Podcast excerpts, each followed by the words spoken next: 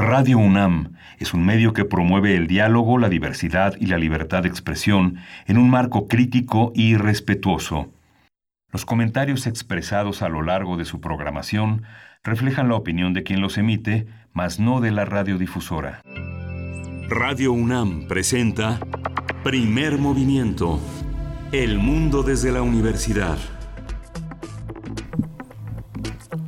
Hola, buenos días. Hoy es jueves primero de octubre de 2020. Ya estamos entrando, entrados ya en el otoño y estamos a, las 7, 4 de la mañana en esta Ciudad de México. Le damos la bienvenida a la radio universitaria de Chihuahua que nos escuchamos de 6 a 7 de la mañana en el horario local, de 7 a 8 en el horario de la Ciudad de México. Le doy la bienvenida también a mi compañera Berenice Camacho del otro lado del micrófono. Hola, ¿cómo estás? Buenos días, Miguel Ángel Quemain.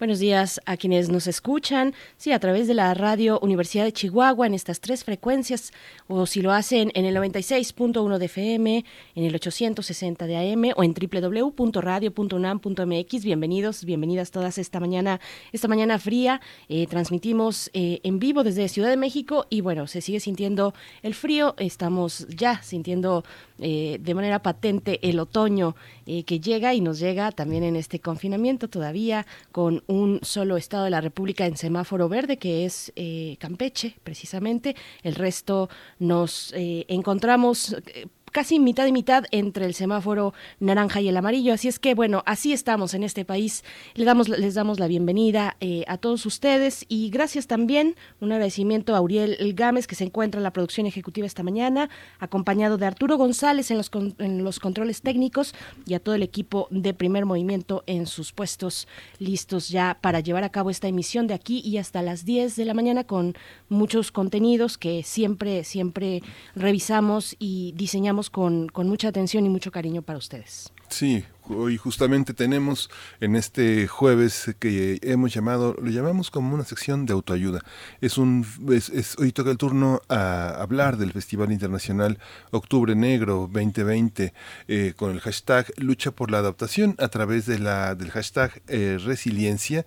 Esto lo vamos a conversar con Ricardo González, director del Festival Octubre Negro, y con Sara Riola, encargada del evento. Nos van a decir, entre otras cosas, en qué consiste ser dark o estar dark o sentirse dark.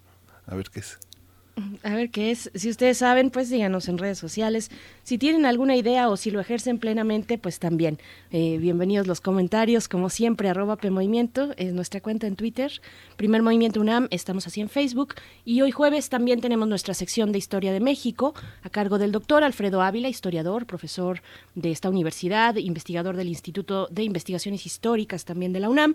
Las conmemoraciones emblemáticas para el año 2021 es el tema que nos trae esta mañana y nos comparte pues con esas reflexiones muy puntuales que le caracterizan al doctor Alfredo Ávila. Sí, vamos a tener también eh, el tema de la reforma constitucional en materia de movilidad y seguridad vial. Esa es una de las grandes discusiones que se hacen en la Ciudad de México y lo vamos a conversar con Areli Carreón. Ella es alcaldesa de la bicicleta en la Ciudad de México. Ella fundó Bicitecas y es una, es, es una devota de las dos ruedas. Por supuesto. Eh, y también durante esa segunda hora estaremos en nuestra nota internacional abordando y dando seguimiento al tema de Bielorrusia y las protestas que continúan.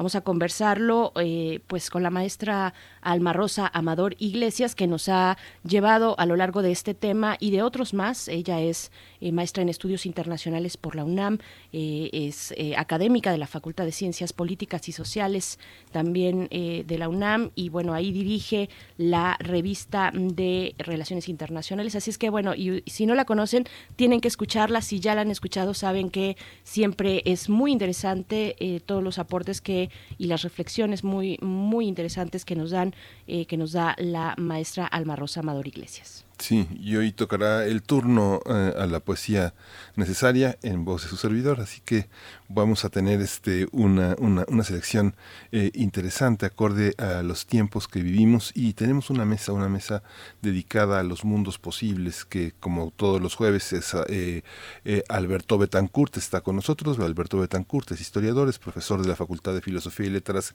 de la UNAM. Y el tema de hoy es la ONU que cumple 75 años y que lo ha titulado El péndulo lo de Foucault oscila entre la guerra y la paz.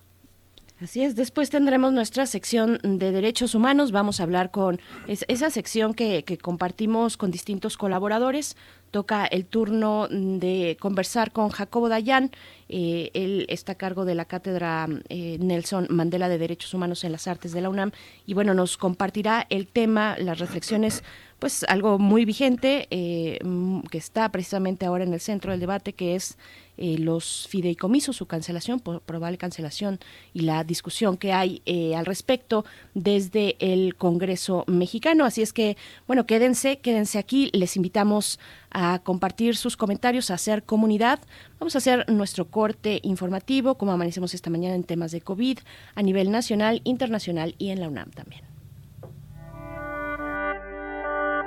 COVID-19. Ante la pandemia, Sigamos informados. Radio UNAM. La Secretaría de Salud informó que el número de decesos por la enfermedad de la COVID-19 aumentó a 77.000 646 lamentables defunciones. De acuerdo con el informe técnico ofrecido ayer por las autoridades sanitarias, los casos confirmados acumulados se incrementaron a 743.216.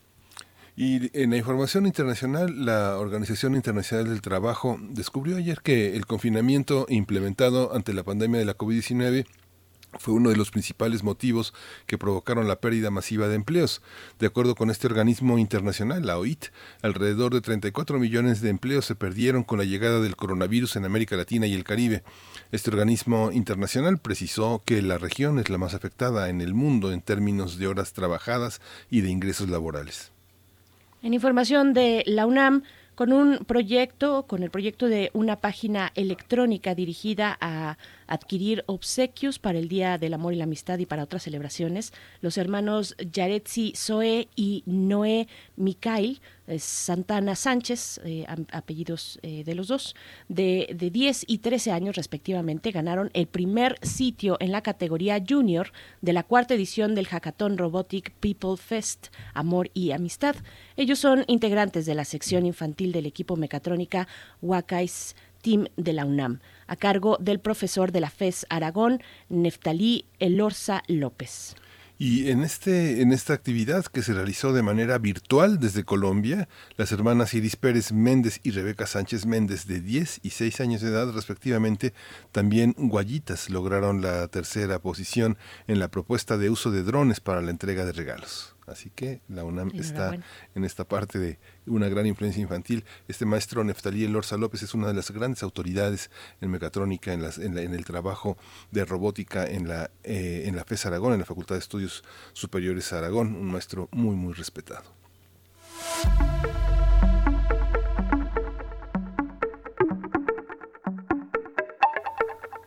Y en nuestras recomendaciones culturales para esta mañana, el día de hoy finaliza el foro Comunidades Culturales en Resistencia, organizado por la Cátedra Internacional Inés Amor en Gestión Cultural. Le hemos dado seguimiento eh, a este foro, eh, les hemos compartido cada mañana en esta sección precisamente las distintas temáticas y reflexiones que ha abordado en varias sesiones y bueno, en el marco del programa, el sector cultural tras la pandemia Reflexiones Críticas es en el que se inserta pues este foro Comunidades Culturales en Resistencia.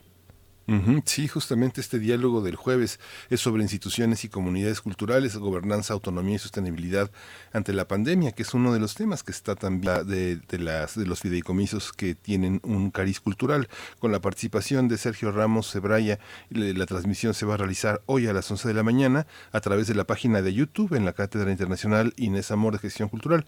Es muy fácil encontrar la Cátedra Inés Amor, hay que buscar en YouTube y la va a encontrar sin ninguna dificultad. Por supuesto, no se pierda esta transmisión y las anteriores que están depositadas ahí precisamente en el canal de YouTube de la Cátedra Inés Amor. Nos vamos a ir con música para eh, sacudirnos un poco el frío en esta mañana de jueves jueves primero de octubre. Vamos a escuchar esto que está a cargo de la agrupación virtual Gorilas. Eh, se desprende de Damon Days, un álbum lanzado en 2005. La canción es There.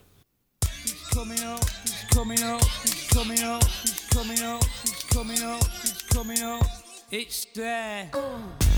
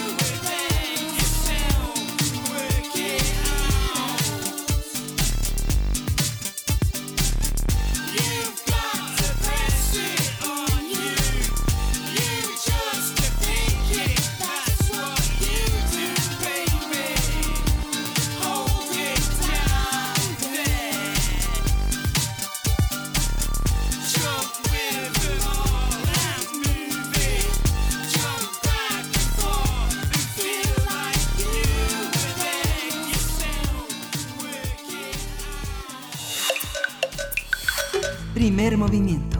Hacemos comunidad. Jueves de autoayuda. Del primero al 30 de octubre, de a partir de hoy, se llevará a cabo un evento multidisciplinario, artístico, social, cultural, internacional. Se trata del 12 Festival Internacional de Octubre Negro 2020. El evento está enfocado en la difusión de la cultura dark en México. Sin embargo, a causa de la pandemia, se tomó la decisión de realizarlo de forma virtual. Esto es con el objetivo de que los eventos sean presentados de una manera segura y confiable, pero la idea también es impulsar los sentidos de lucha por la adaptación y la resiliencia ante la situación que vivimos por el COVID-19. Además, este festival con causa abordará diversos temas relacionados con la lucha contra el cáncer, la conciencia ecologista, la discapacidad y la lucha pro animal. El público interesado podrá disfrutar de más de 20 eventos como conciertos, recitales, proyecciones de películas y mucho más. Las transmisiones se llevarán a cabo en Facebook y YouTube del Festival Internacional de Octubre Negro 2020. Vamos a conversar sobre la edición número 12 de este festival y sus actividades en línea. Este día nos acompañan a través de la línea telefónica en primer movimiento Ricardo González, Ricardo Becordia. Él es director del Festival Octubre Negro y nos da mucho gusto tenerte esta mañana para, para charlar de esta edición 12 años. Gracias por estar aquí, Ricardo. Muy buenos días, Denise. Muchísimas gracias por el espacio. Gusto saludarlos a ambos. Gracias. También está Sara Arriola de Conciencia Quetzal, aliado, UBON. Ella es encargada del evento Letras de Adaptación y Resiliencia, uno de los más importantes dentro del Festival de Octubre Negro. Bienvenida, Sara Arriola. Buenos días. Muy buenos días. Muchísimas gracias por el espacio. Gracias. y bienvenidos. Bienvenidos ambos. Ricardo, te pregunto, bueno, para aquellos que no conozcan el festival, eh, cuéntanos un poco de su historia y a qué va dirigido. Ya dábamos una introducción, pero tú dinos cómo surge Octubre Negro. Eh, bueno, pues eh, muchísimas gracias. el Festival de Octubre Negro, eh, en esta ocasión estamos ya llegando a la decimosegunda edición. un festival que, multidisciplinario, internacional, el cual ha, ha, tenido ya en su haber presentaciones dentro de países diferentes como España, Italia, Alemania, Rumania, Suiza, Japón y Arabia Saudita, dentro de las cuales eh, pues hemos, como bien comentaron en la introducción, eh, emanaba de la, de la escena oscura mexicana y con los años, eh, pues cada vez ha, tenido apertura a diferentes disciplinas culturales y también colores diversos, siendo ahora una plataforma para artistas nobles en diferentes en diferentes ramas, teatro, danza, música, artes visuales eh, y, bueno, pues eh, también con los años dando cabida a diferentes expresiones y a diferentes y a diferentes causas sociales. Eh, desde el 2017 se encaminó a la, al apoyo a los damnificados. El 2018 eh, siendo teniendo como lema el apoyo a la lucha contra el cáncer, eh, después, el siguiente año, la lucha por la inclusión de las personas con discapacidad eh, la igualdad, y este año, eh, debido al, tema de la pandemia, eh, estamos encausados al tema de la adaptación eh, a través de la resiliencia. Siendo esto, pues estamos trabajando para que para llevar más lejos las o en el momento de, de, adversidad como los que estamos viviendo, sacar lo mejor de nosotros y encontrar un lugar de expresión en las redes sociales para poder lograr un festival que contará con más de 20 fechas, es decir, 24 presentaciones eh, durante el mes de octubre, iniciando el día de hoy y culminando el próximo 30. Sí, justo, ay, perdón. No, no, bueno, solamente preguntar a, Sara, Sara, bienvenida también. Eh, Sara, eh, pues, ¿cómo, ¿cómo se suma eh, el, al, evento? ¿Cómo se suma esta parte de las letras de adaptación y resiliencia? ¿Qué papel juegan precisamente en el, dentro de todo el, el, Festival Octubre Negro? Muchísimas gracias. Sí, mira, realmente es algo impresionante porque estamos invitando a personas que tienen ya bastante trayectoria, no nada más dentro de la literatura, sino que son multidisciplinarios en el arte y la cultura, tanto gestores culturales importantes que han tenido cargos directivos en algunas alcaldías de la Ciudad de México. Varios de ellos también son directores de sus propias editoriales independientes. Y bueno, pues precisamente están tomando esta bandera de adaptación y resiliencia en algunos de los escritos que van a presentar. Todo esto, como bien comentaba eh, Ricardo, va a ser vía live streaming y vamos a ser tres moderadores los que nos presentaremos en vivo, coordinando el evento desde el Centro Cultural Carranza y nuestros 16 invitados van a estar vía live streaming leyendo sus textos. Vamos a tener también la presentación de una antología que es enfocada para los niños y para los jóvenes, que es de la editorial Celestial. Eh, tenemos, bueno, la presentación oficial en Octubre Negro y somos tres autores los que vamos a leer nuestros cuentos. Eh, aquí lo importante también es que una de las escritoras que van a presentar es una gran eh, sobreviviente COVID, entonces pues eso también le da este tinte de fuerza a la importancia de difundir la cultura en momentos tan difíciles para muchas de las personas en México y en todo el mundo esta, esta idea de inclusión, de adaptabilidad, de resistir también y de resistir reinventándose, es, es parte de eh, lo que conocemos como el espíritu dark. ¿En qué consiste esta, esta manera de enfrentar el mundo? Eh, tal vez eh, hay personas que no, no conocemos con mucha precisión. ¿En qué consiste el, el poder iluminador del negro? Empezamos contigo, Ricardo.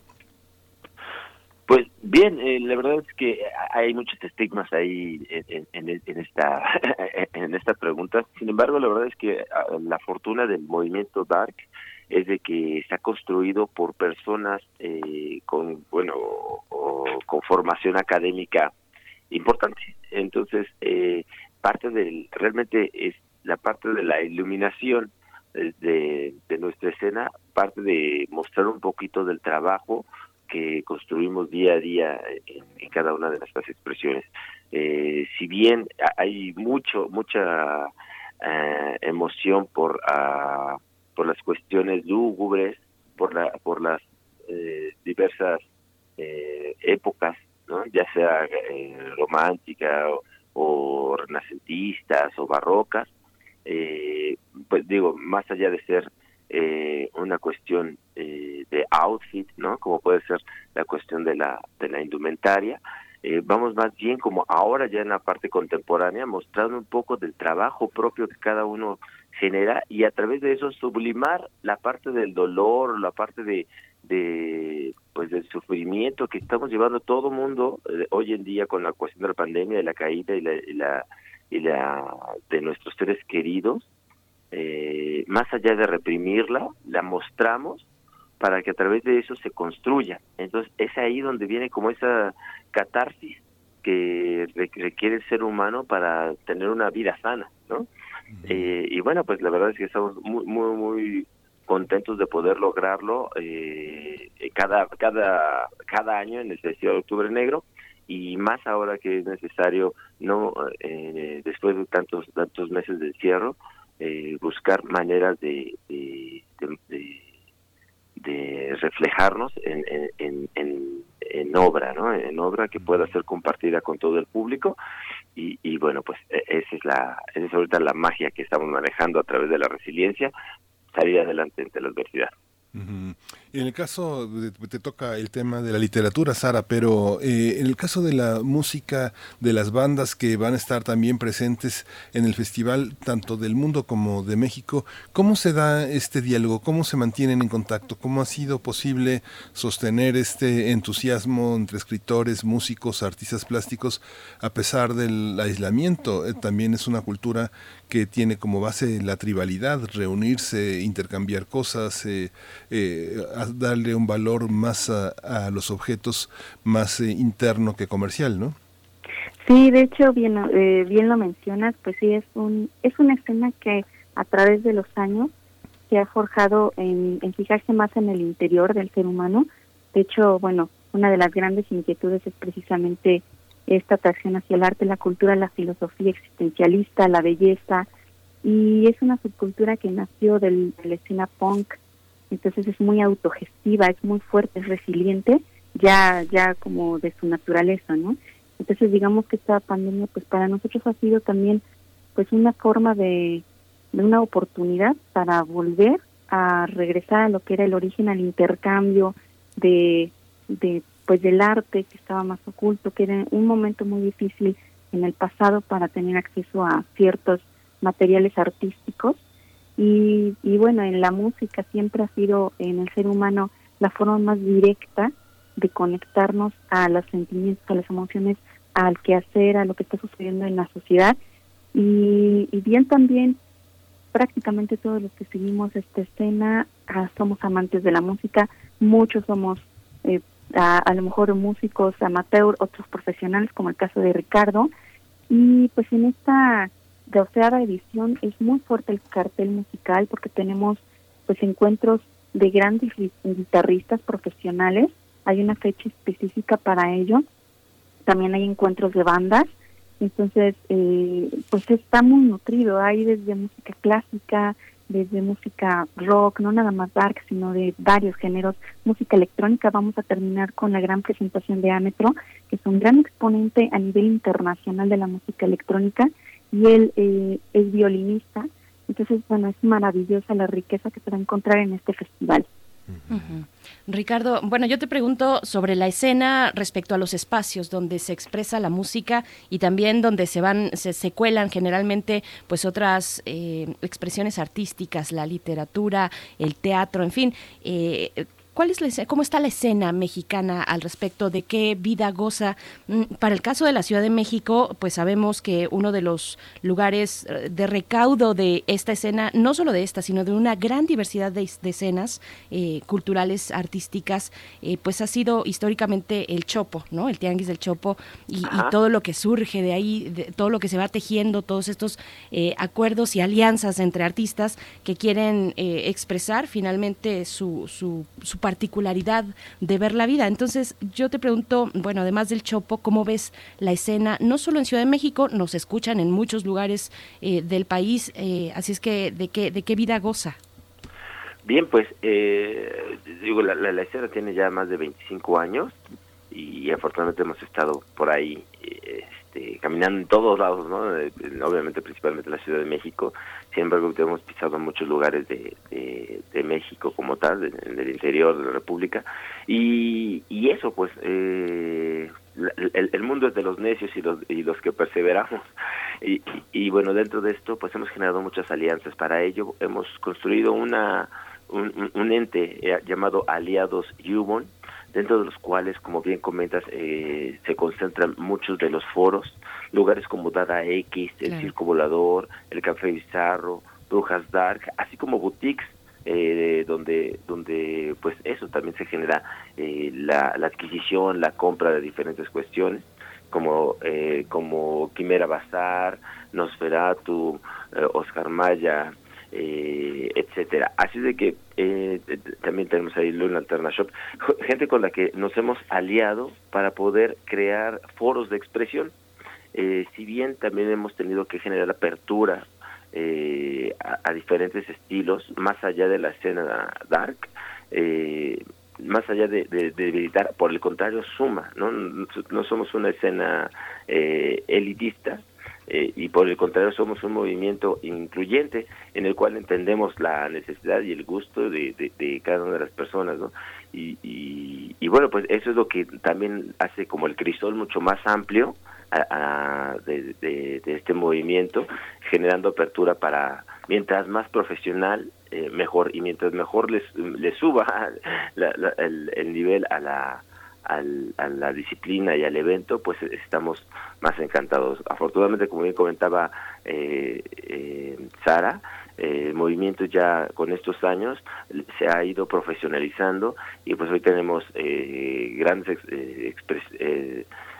personas que, que, ya están con mucho mejor nivel artístico en las cuestiones de teatro, musicalmente ya muchos somos licenciados, concertistas, etcétera. Entonces, eh, pues los foros asimismo han crecido junto con junto con el público, junto con los exponentes y, bien, eh, aunque no es un número mayoritario en cuanto a la ciudadanía, sí que es un, número representativo de expresión.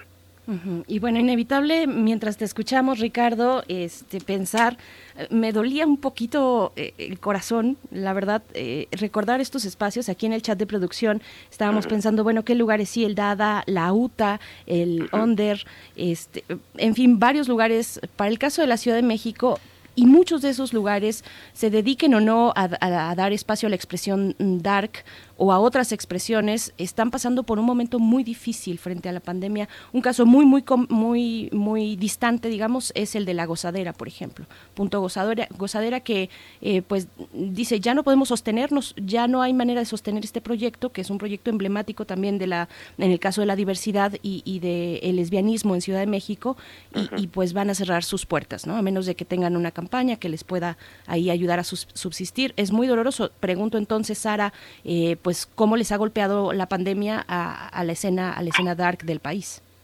Eh, mira, fíjate que sí tienes toda la razón, sí ha sido muy difícil para todos, no solo para nuestra escena. Eh, al ser una escena alternativa sí es más complicado. Varios de los foros han tenido que recurrir a fondeadora, es el caso de Bizarro Café y, eh, y Circo Volador.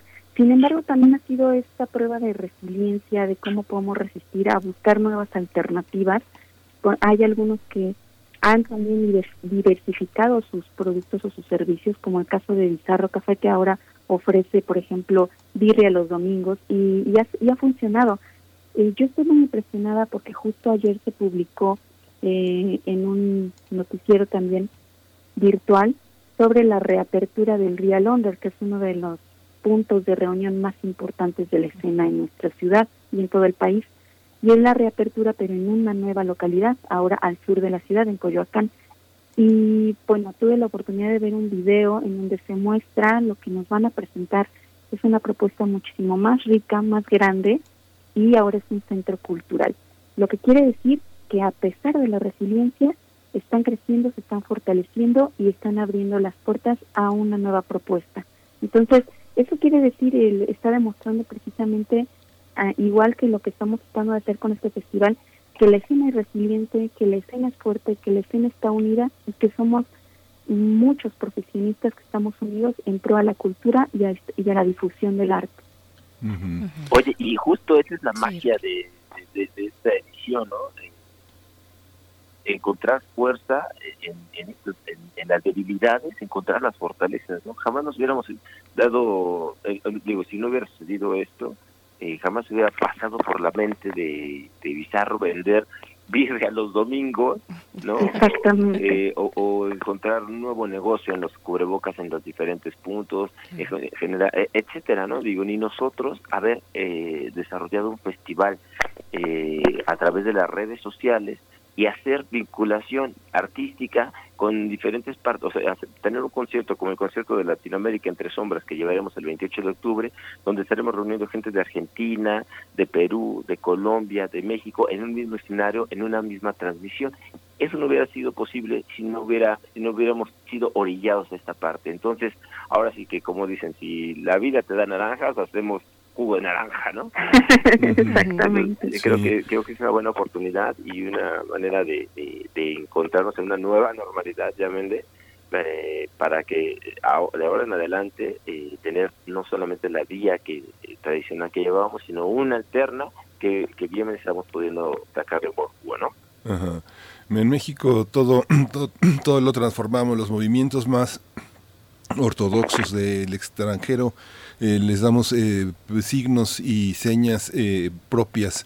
En el caso de la cultura dark en México, eh, ¿quiénes son hoy los jóvenes dark? ¿Quiénes, ¿Cómo se ha modificado en los últimos años, en los últimos 30 años, cómo se ha modificado este, este espectro? Muchos dicen punks, muchos vienen de una cultura dark tal vez más eh, inspirada en objetos melancólicos, en otros eh, se, se, podrían confundir con actitudes depresivas, que está lejos de lo, depres de lo depresivo, sino de una cosa sombría que viene tal vez desde de una manera emblemática desde Edgar Allan y El Cuervo, no sé, ¿cómo se ha modificado? ¿Cómo se han modificado? ¿Quiénes son los jóvenes en Iztapalapa? ¿Y quiénes son los jóvenes en Tlalpan? ¿Cómo, cómo lo entendemos en esa? ¿Cómo lo entendemos en Ecatepec? ¿Son los mismos? Este, Ricardo. Ah, eh, pues mira, eh, ciertamente dentro, de, dentro del movimiento existen muchas eh, variables, muchas marcadas por el estilo quizá musical primero, muy, la mayor influencia está en la parte musical. Como bien comentaba Sara, el movimiento surge, eh, bueno, el es, es, como una expresión post-punk, eh, donde pues finalmente la filosofía de, de, protesta, de cuestión, así como protesta también de, de propuesta, eh, eh, donde se busca donde se busca pues justicia, donde se busca eh, cierta anarquía, donde, más bien estamos buscando como independencia, ¿no? Eh, eh, pero sin embargo la, música ha sido como una de las partes más eh, dirigidas y el y, de ahí pues se, pueden encontrar diferencias como cuestiones hacia la, hacia la música electrónica, hacia la música metal, hacia la cuestión gótica y dependiendo de eso quizá el, el foro donde la gente se recarga más ¿no? Como bien mencionaban, el Londres, eh, eh, aunque es, sin duda es uno de los más importantes, sin embargo ahí quizá puede estar la escena más eh, pura en ese sentido del, de, la cuestión punk, ¿no? Y eso dependiendo de las fechas. En el Dada X quizá estará la, la escena más electrónica, en, en, el Café Bizarro la parte más rockera, en el en Brujas Black la parte más cuestión metal. Si hay algo en México que distinga al movimiento oscuro actual, es la cuestión tan polifacética. Eh, es algo que y multidisciplinaria. En México sí entendemos a la escena oscura como una, una fuente de expresión eh, que te puede proveer no solamente de la música, sino de la ropa, de la, de la literatura, teatro, de la danza y de la pintura, que es también muy fuerte, así como la fotografía. Eh, hemos tenido la oportunidad de viajar y, nos hemos encontrado que España eh, no, no lo comprende como tal, no solamente entiende la escena eh, dark como electrónica. Y, ya, no hay como expresión hacia, hacia ninguna otra de las disciplinas, ninguno otro de los estilos. lo mismo en, en, diferentes países, ¿no? Italia o en Suiza, donde no, no entendían cómo podemos comulgar tantos artistas en México eh, sosteniendo la misma bandera y, eh, eh, y siendo representativos culturales del país, cuando en estos lugares a veces son como relegados por, por, por, por otra situación. En ese lado, por lo menos, eh, hemos, somos, somos una sociedad coordinada, muy en, en, el caso particular del Festival Octubre Negro, eh, pues estamos ya formados por, eh, conjugados en una alianza, como comentaba, la Alianza Yubon, que emana de una primer banda, eh, que cuyas siglas son Unión de Bandas Oscuras Nacionales y, y está conformada por eh, más de 10 o 15 bandas con, con trayectoria de 20 años y estamos en una misma alineación haciendo canciones propias.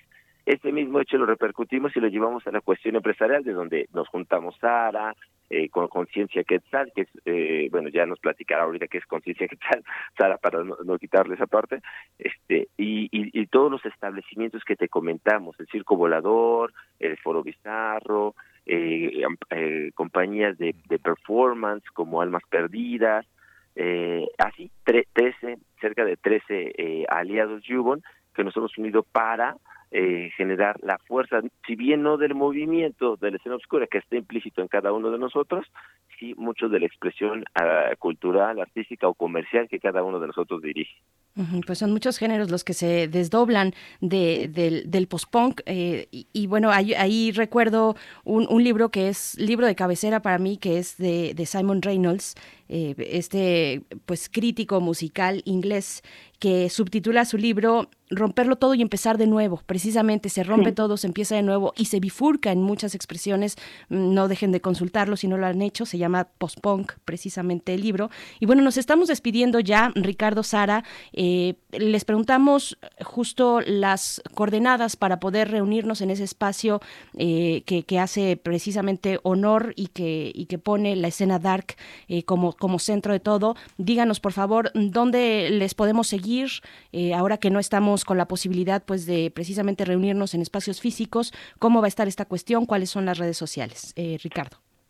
Gracias. Este, ¿Te parece si yo digo, voy, me gustaría mencionar las fechas o algunas de las muchas sí. fechas que van a formar parte? Son, son 24 fechas, no podremos mencionar todas, eh, eh, pero haremos mención de algunas. Iniciando hoy, el primero de, y ya salita todo en las redes sociales, ¿no? El primero de octubre, eh, que es hoy, vamos con la exposición hiperrealista de Cristian Botello, un artista eh, mexicano que tiene presencia internacional. El 3 de octubre tenemos el homenaje a Rita Guerrero en el ADA X, es uno de los pocos eventos presenciales y también vía streaming, así como el homenaje a China, donde tendremos la muestra de su cultura ancestral. El, el 16 de octubre este, tendremos el evento de Suspiria, así como los cantos de Duan María Navanta junto con Amari Reyes.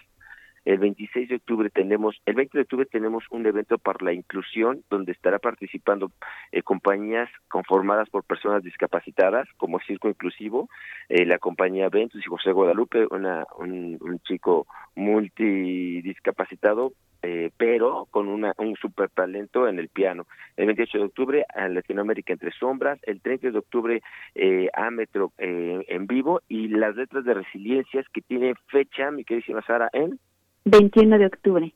21 de octubre. ¿Y Sara, me sigues contando? Sí, y sobre todo las, las redes sociales, Sara, para ya despedirlos y, e invitarles, pues, que, que si tienen eh, necesidad de más información se puedan acercar.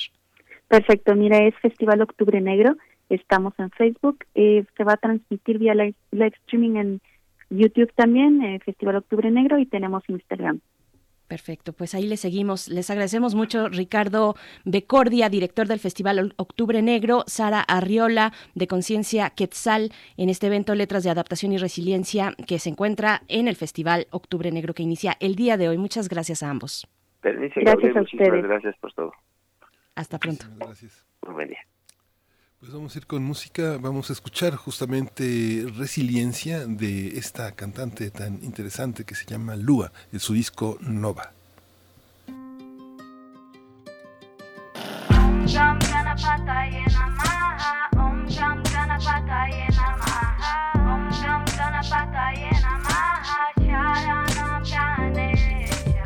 Quando eu percebo que a raiva é só mais um sentimento, já vou sentindo a clareza invadir meu pensamento. Fica mais fácil com o tempo a compreensão de compreender que tudo é momento. Perdão é necessário pro jardim de dentro e abre espaço pra florescer que tá tendo. Segura, eu tô indo conforme o movimento, me moldando pra não ser moldada, não soprar de vento. Resiliência é um caso à parte, o poder de quebrar e juntar cada parte. Assim como alegria, tristeza também parte. Espera que o mundo gira, apenas faça a sua parte. Sentimento da raiva e dá prazer. O melhor dos dois mundos pra se escolher. Saiba priorizar o que vale pra valer. E ame todos os dias sem ter um porquê. Existe um velho conto no meu cantar, no encontro do rio com o mar. O rio ficou com medo de se perder e quis voltar. Entendeu que não se tratava de se perder e virou mar. Om gam ganapata yenamaha.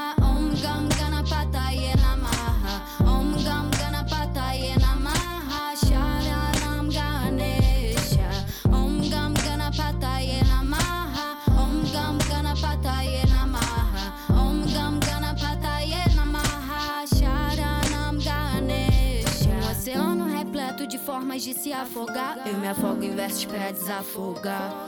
Não conto com a sorte, conto com fazer e estar em ser e somar. em sei somar. E pra cada ser humano que eu cruzei, me fazendo mal ou bem. Obrigado aos envolvidos, quem é quem? Se provar no dia a dia, se mudar quando convém. Cada tropeço foi uma aula e cada aula foi em particular. Ruim meus ossos sozinha pra me testar. E tá aqui o resultado pra tu escutar. Experiência se ganha ou pratica. Se perca no labirinto do seu instinto. Confie no que tu chama de viver sorrindo. A alquimia de ser um ser progredindo. É constantemente confundida com a loucura e perigo. O ser que me habita me faz pensar. E de vez em sempre eu dou um stop pra meditar. Eu dou um stop pra meditar. Om Gam Ganapataye Namaha Om Gam Ganapataye Namaha Om Gam Ganapataye Namaha Sharanam Ganesha Primer movimiento. Hacemos comunidad.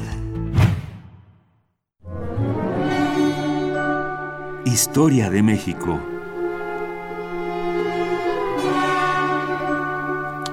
Regresamos aquí a primer movimiento para presentar a Alfredo Ávila. Alfredo Ávila es eh, investigador del Instituto de Investigaciones Históricas de la UNAM, colaborador de primer movimiento y pues un, un historiador siempre eh, anclado en las cuestiones eh, más, más, más urgentes. Alfredo, bienvenido. Hoy son las conmemoraciones el eje de tu exposición. Bienvenido, Alfredo. Miguel Ángel, buenos días y buenos días al auditorio. Buenos días, Alfredo, bienvenido. Hola, Berenice. Cuéntanos, por favor. Pues nada, que ayer ayer se presentó en la conferencia eh, del presidente de, la mañana el plan de actividades para el 2021.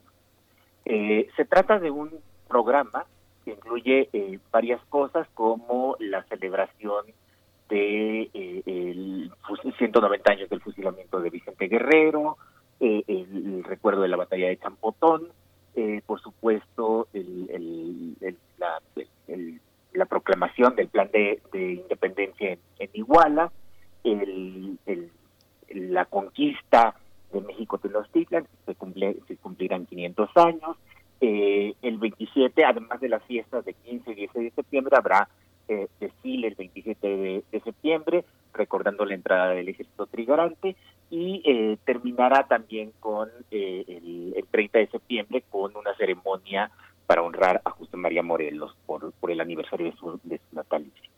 Se trata de una serie de, conmemoraciones que son típicas de los estados. Los estados nacionales buscan eh, eh, reivindicar, buscan forjar una memoria y eh, las celebraciones son muy importantes para eso. Esto lo podemos ver desde al menos las celebraciones que organizó Porfirio Díaz en 1810, 1910, perdón, la celebración del centenario, pero también la celebración de Álvaro Obregón en 1921, una celebración que fue muy complicada porque en ese momento el- la figura de Agustín de Iturbide eh, eh, se encontraba en una polémica, fue cuando se, se, eh, propuso retirar eh, y se retiró finalmente el nombre de Iturbide de la Cámara de, Diputados y entonces esa polémica causó conflictos en, en 1921. Eh, sabemos incluso que el rector Vasconcelos eh, ordenó despedir a un profesor que tuvo la osadía de hablar sobre la guerra de independencia, eh, reconociendo que tanto Miguel Hidalgo como Agustín de Iturbide habían sido personajes clave. Entonces, eh, esta necesidad de los estados para conmemorar, para forjar memoria y también para buscar una legitimidad en el pasado, que eso es algo que habitualmente se nos olvida. Eh, el uso de la historia por parte de los estados lo que tiene eh, eh, de objetivo es construir la propia legitimidad del grupo gobernante. Es decir, es usar la historia, o más, más que la historia, usar el pasado y la memoria del pasado para justificar las acciones del presente. En ese sentido, pues podemos eh, eh, eh, observar que la, la, propuesta de, del gobierno federal eh, es hacer que México conmemore en el 21 la grandeza, es decir, va a ser el año de la grandeza de México. Y esto nos remite de nuevo a esta vieja historia eh, tradicional que eh, solamente se fija en las cosas más heroicas, pero también que se fija en, la característica de víctima que, tienen, que tienen los sectores sociales. Eh, eh, habitualmente se piensa que los victimarios son extranjeros por eso la importancia de recordar los 500 años de la caída de México Tenochtitlan, porque eh, no, no fuimos nosotros los malos, ¿no? Este, los, los malos vinieron de, de, fuera, eh, mientras que los, los mexicas resistieron heroicamente.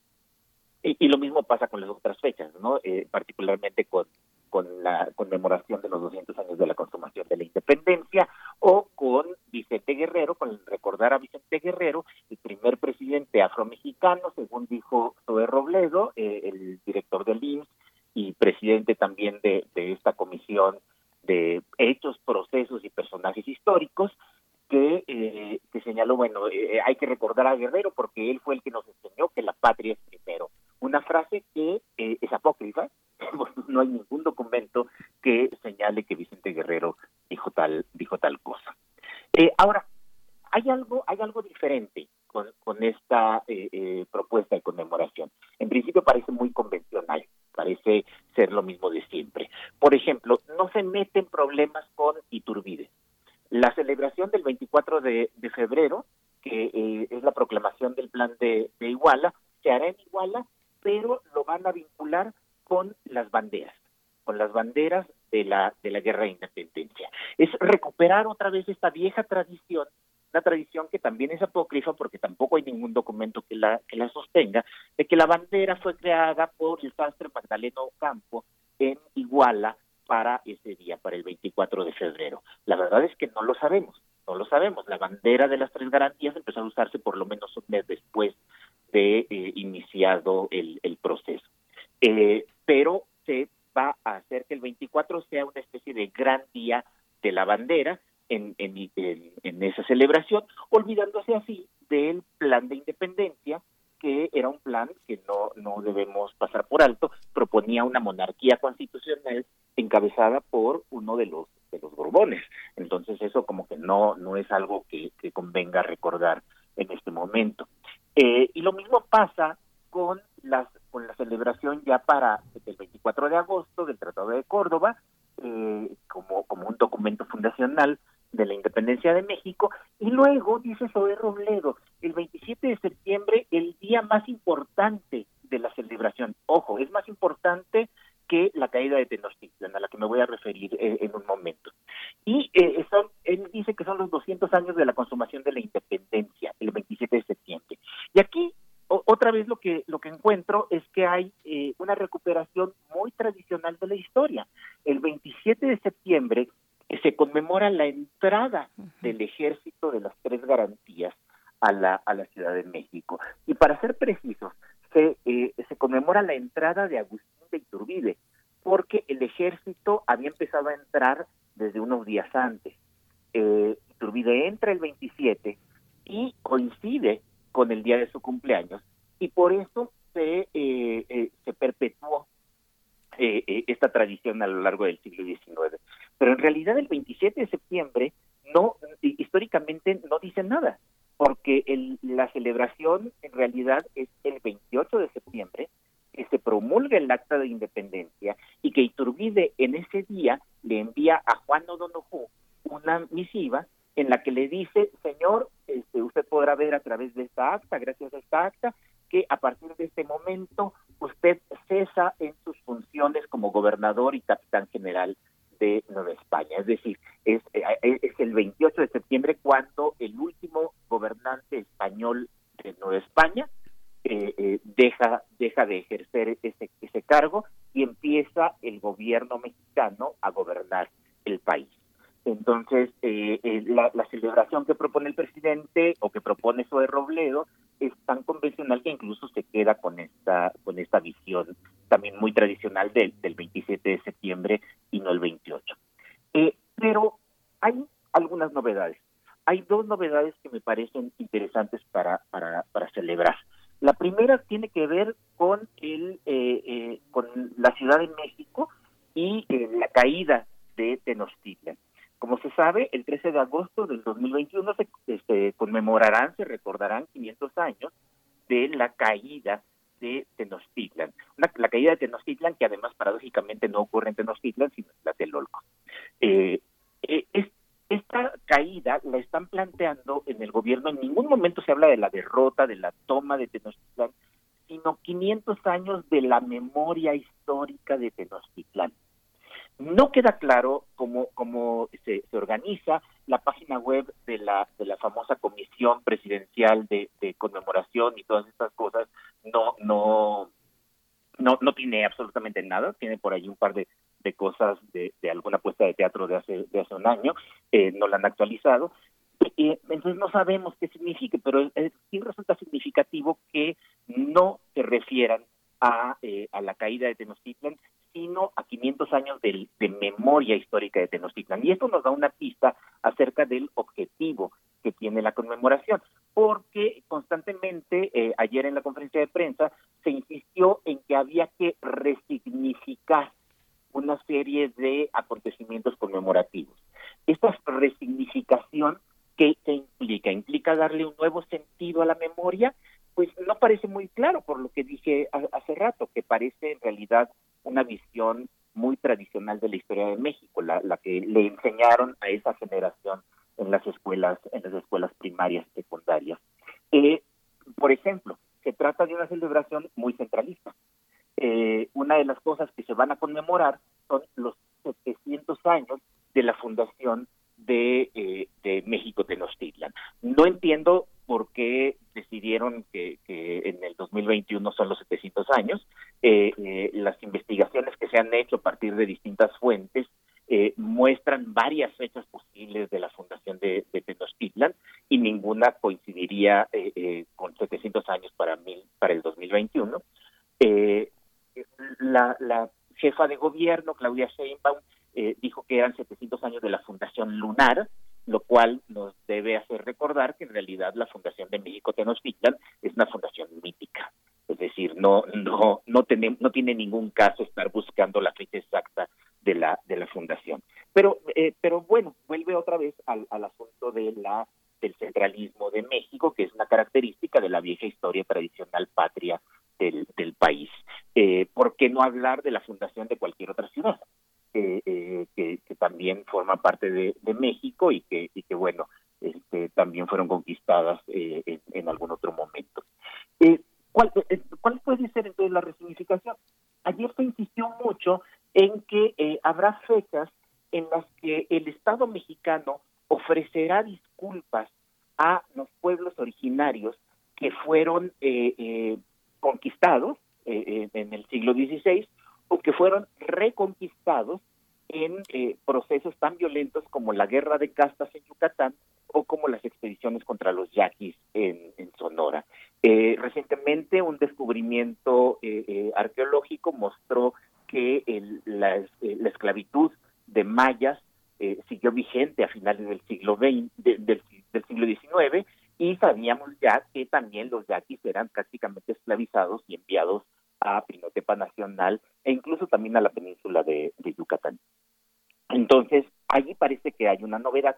Y sin embargo, sin embargo, cuando vemos las palabras del presidente, cuando se refiere a esto, eh, de inmediato señala eh, los que los que deberían pedir perdón, los que deberían eh, disculparse por las atrocidades, son precisamente los que cometieron esos, esas atrocidades. ¿Y eh, quiénes son? Los conservadores. Y, de esta manera eh, eh, reivindica otra vez su proyecto histórico que pretende ser liberal. Eh, lo que lo que él dice es que los que atacaron a, a, las comunidades indígenas de Yucatán y de Sonora para exterminar a mayas y yaquis, eso es lo que dice, un término un término difícil porque eso implicaría genocidio y no tenemos ningún testimonio de que el objetivo fuera exterminar, dominar sí, pero exterminar no no queda claro. Eh, era pues gente de, eh, del ejército federal porfiriano, Victoriano Huerta, Bernardo Reyes y, muchos otros. Lo que se le escapa al, al, al, presidente es que la guerra de castas estalla desde la década de los 40 del siglo del siglo XIX y que fueron los liberales los primeros que empezaron a combatir a, los mayas. Eh, se le olvida, por ejemplo, que Benito Juárez también combatió a indígenas juchitecos eh, en, Oaxaca. Y, y con esto voy a terminar. Me parece que eh, es bien importante empezar a reconocer que en nuestro pasado, que nuestros ancestros, que nuestros padres, nuestros abuelos eh, o, tatarabuelos cometieron atrocidades eh, de todos, de todos, desde aquellos madereros de Tabasco que explotaban a las comunidades chapanecas hasta los finqueros oaxaqueños o los terratenientes y mineros en el norte de México, siempre hubo esa explotación. Y me parece que ese es un punto que tendríamos que empezar a reconocer y olvidarnos un poco de la grandeza. También hay que, hay que entender las miserias de nuestra propia historia eh, para, para poder eh, reflejarnos en ellas y entender que podemos que podemos cambiarlas. Voy a terminar con una, una cita de un historiador al, que, al que yo admiro mucho, José Álvarez Junco. Eh, él dice, cuando uno comprende que sus padres, sus abuelos, su comunidad fueron responsables directos o indirectos de algunas barbaridades, cuando uno acepta la dificultad de atribuir con nitidez culpas colectivas, cuando uno se da cuenta de lo fácil que es convertirse en perseguidor o en consentidor de la persecución, cuando uno entiende las muchas caras de la historia y las confusas identidades que ha heredado, es probable que hoy esté más dispuesto a convivir con otras culturas, otras lenguas, otras creencias, otras posiciones políticas.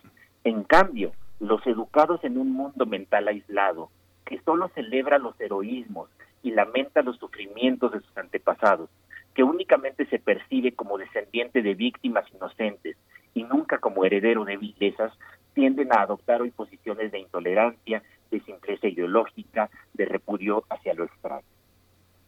Pues Alfredo, Muchísimas gracias por esta reflexión tan importante en este contexto de celebraciones próximas, de celebraciones que vendrán el próximo año y una comisión que se organiza como fue, como sucedió hace 10 años. Pues estaremos discutiéndolo, tendremos mucho material de qué hablar con estas visiones de la historia. Alfredo, muchas gracias. Miguel gracias y gracias al auditorio. Gracias. Despedimos a la Radio uh, Universidad de Chihuahua, que seguro ya se fueron, pero no, no, no obsta para decir adiós a esta hora de 7 a 8 de la mañana. Quédese aquí en Radio UNAM, quédese en primer movimiento. Vamos a la segunda hora. Síguenos en redes sociales. Encuéntranos en Facebook como Primer Movimiento y en Twitter como arroba PMovimiento. Hagamos comunidad.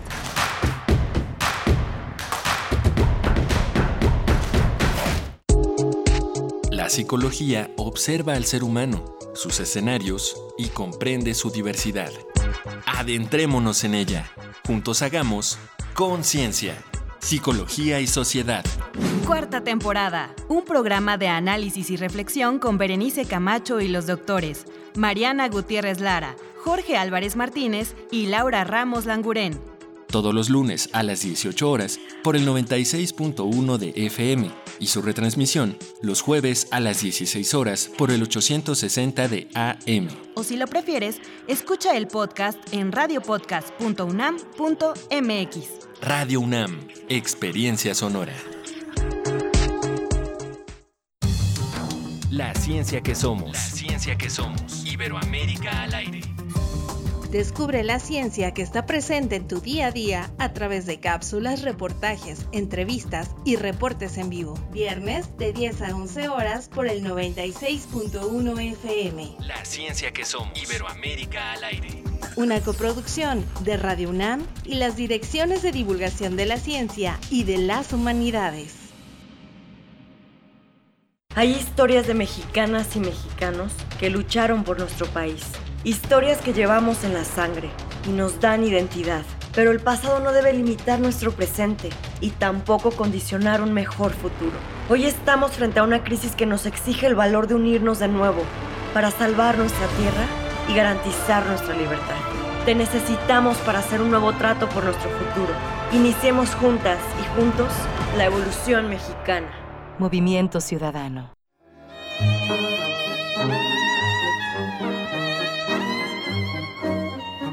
Joaquín Salvador Lavado Tejón, mejor conocido como Quino, nos comparte un pensamiento. A mí me gustan las personas que dicen lo que piensan, pero por encima de todo, me gustan las personas que hacen lo que dicen.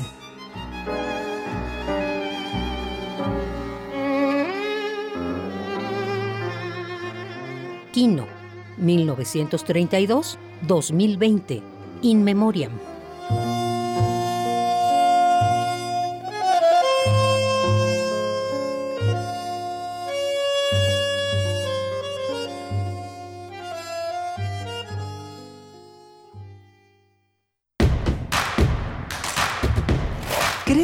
Escucharte. Llámanos al 55 36 43 39 y al 55 36 89 89. Primer movimiento. Hacemos comunidad. Mafalda, a la mesa. ¡Otra vez sopa!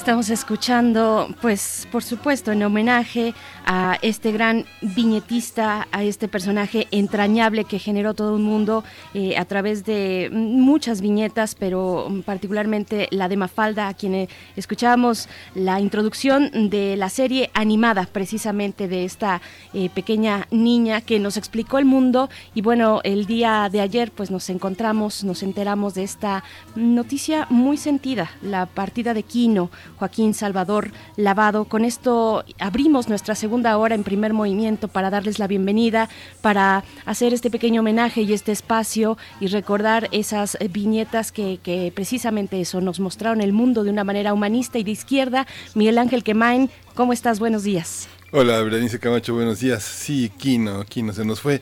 Pero bueno, hay una permanente. Ayer Magú publicaba una, un cartón muy emotivo en el que decía, le decía Quino, adiós a Mafalda. Le, decía, este, yo me voy, vos te quedás. Y dice, sí, yo aquí me quedo. Y aquí se queda Mafalda entre nosotros, eh, haciendo una una, una, presencia importante. Y ahora eh, justamente tuvimos una mañana muy interesante. Salva, este, eh, justamente nos comentó Alfredo Ávila sobre las conmemoraciones de esta de estas eh, fiestas eh, patrias pro, eh, que vienen.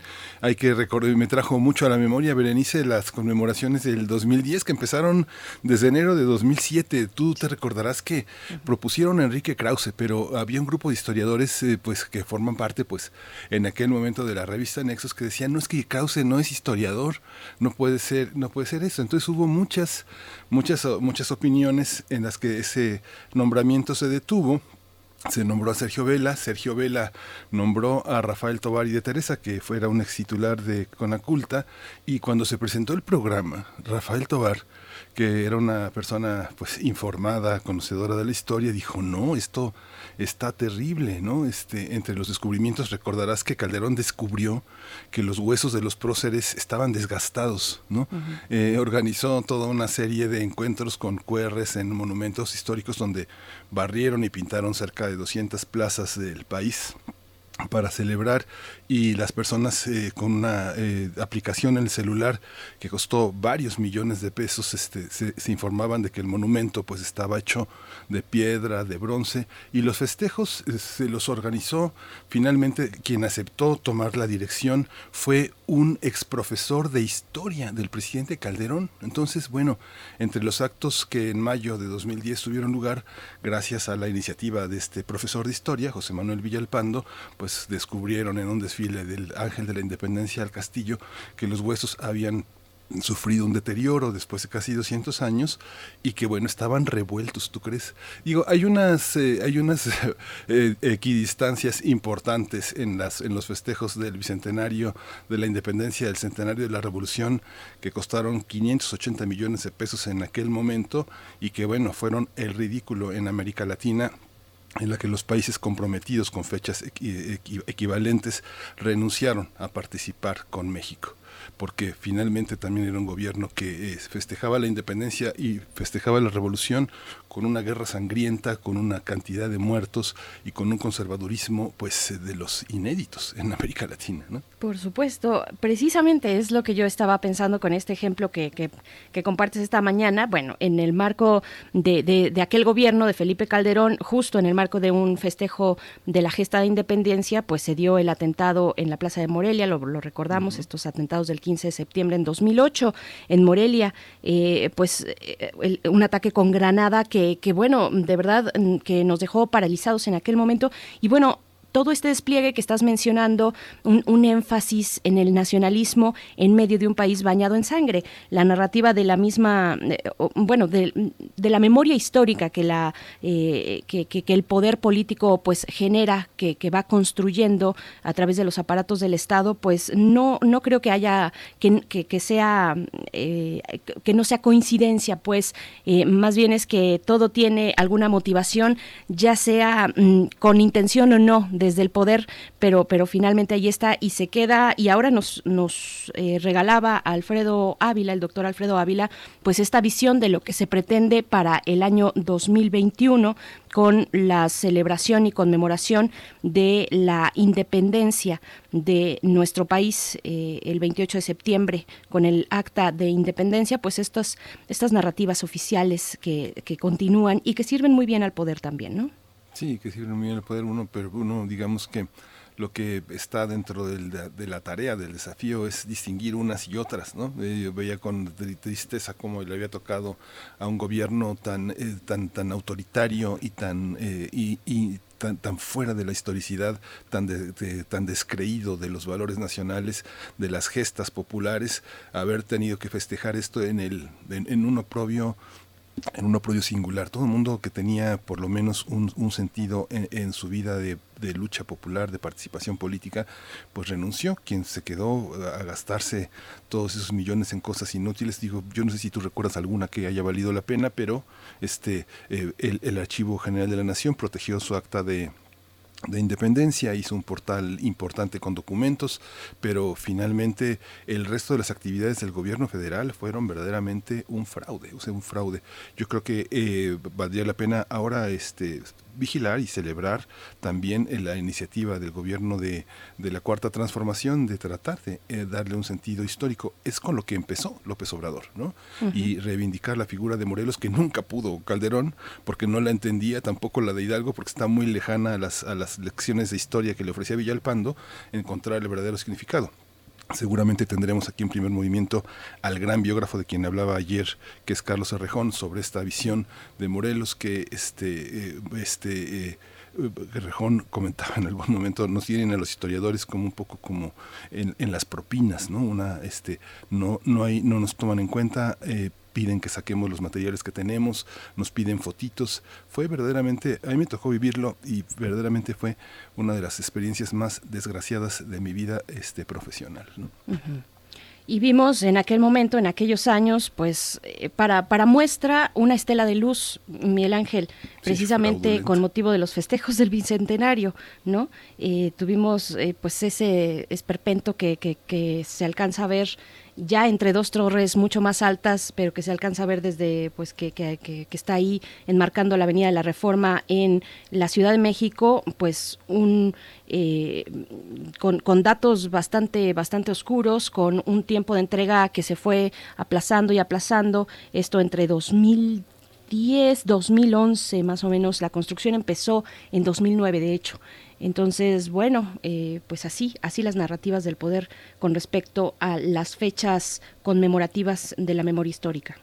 Sí, y nunca pudieron hacer una cuestión interesante sobre el bicentenario de Juárez, que justamente nació el 21 de marzo de 1806 y que falleció en 1872, pero nunca pudieron hacer nada con una, una, oportunidad que tenían de uno de los hombres que, que materializó muchas de, las, eh, de los ideales de la independencia y que justamente daba inicio el sexenio de Calderón con una de las figuras pues más, pues más emblemáticas de la historia de México. En fin, yo creo que hay muchas muchos desafíos que este López Obrador ha hecho un uso, un uso de la historia en donde eh, lleva agua a su molino, pero eh, desde mi punto de vista es, es un agua que vale la pena, que, es potable, ¿no? que es potable. Hay una, hay una gesta popular que está asomada en una división de poderes, que se le ha cuestionado la iglesia y el Estado, pero se mantiene el mundo laico, se mantiene este horizonte educativo importante, la participación de un mundo indígena que había sido siempre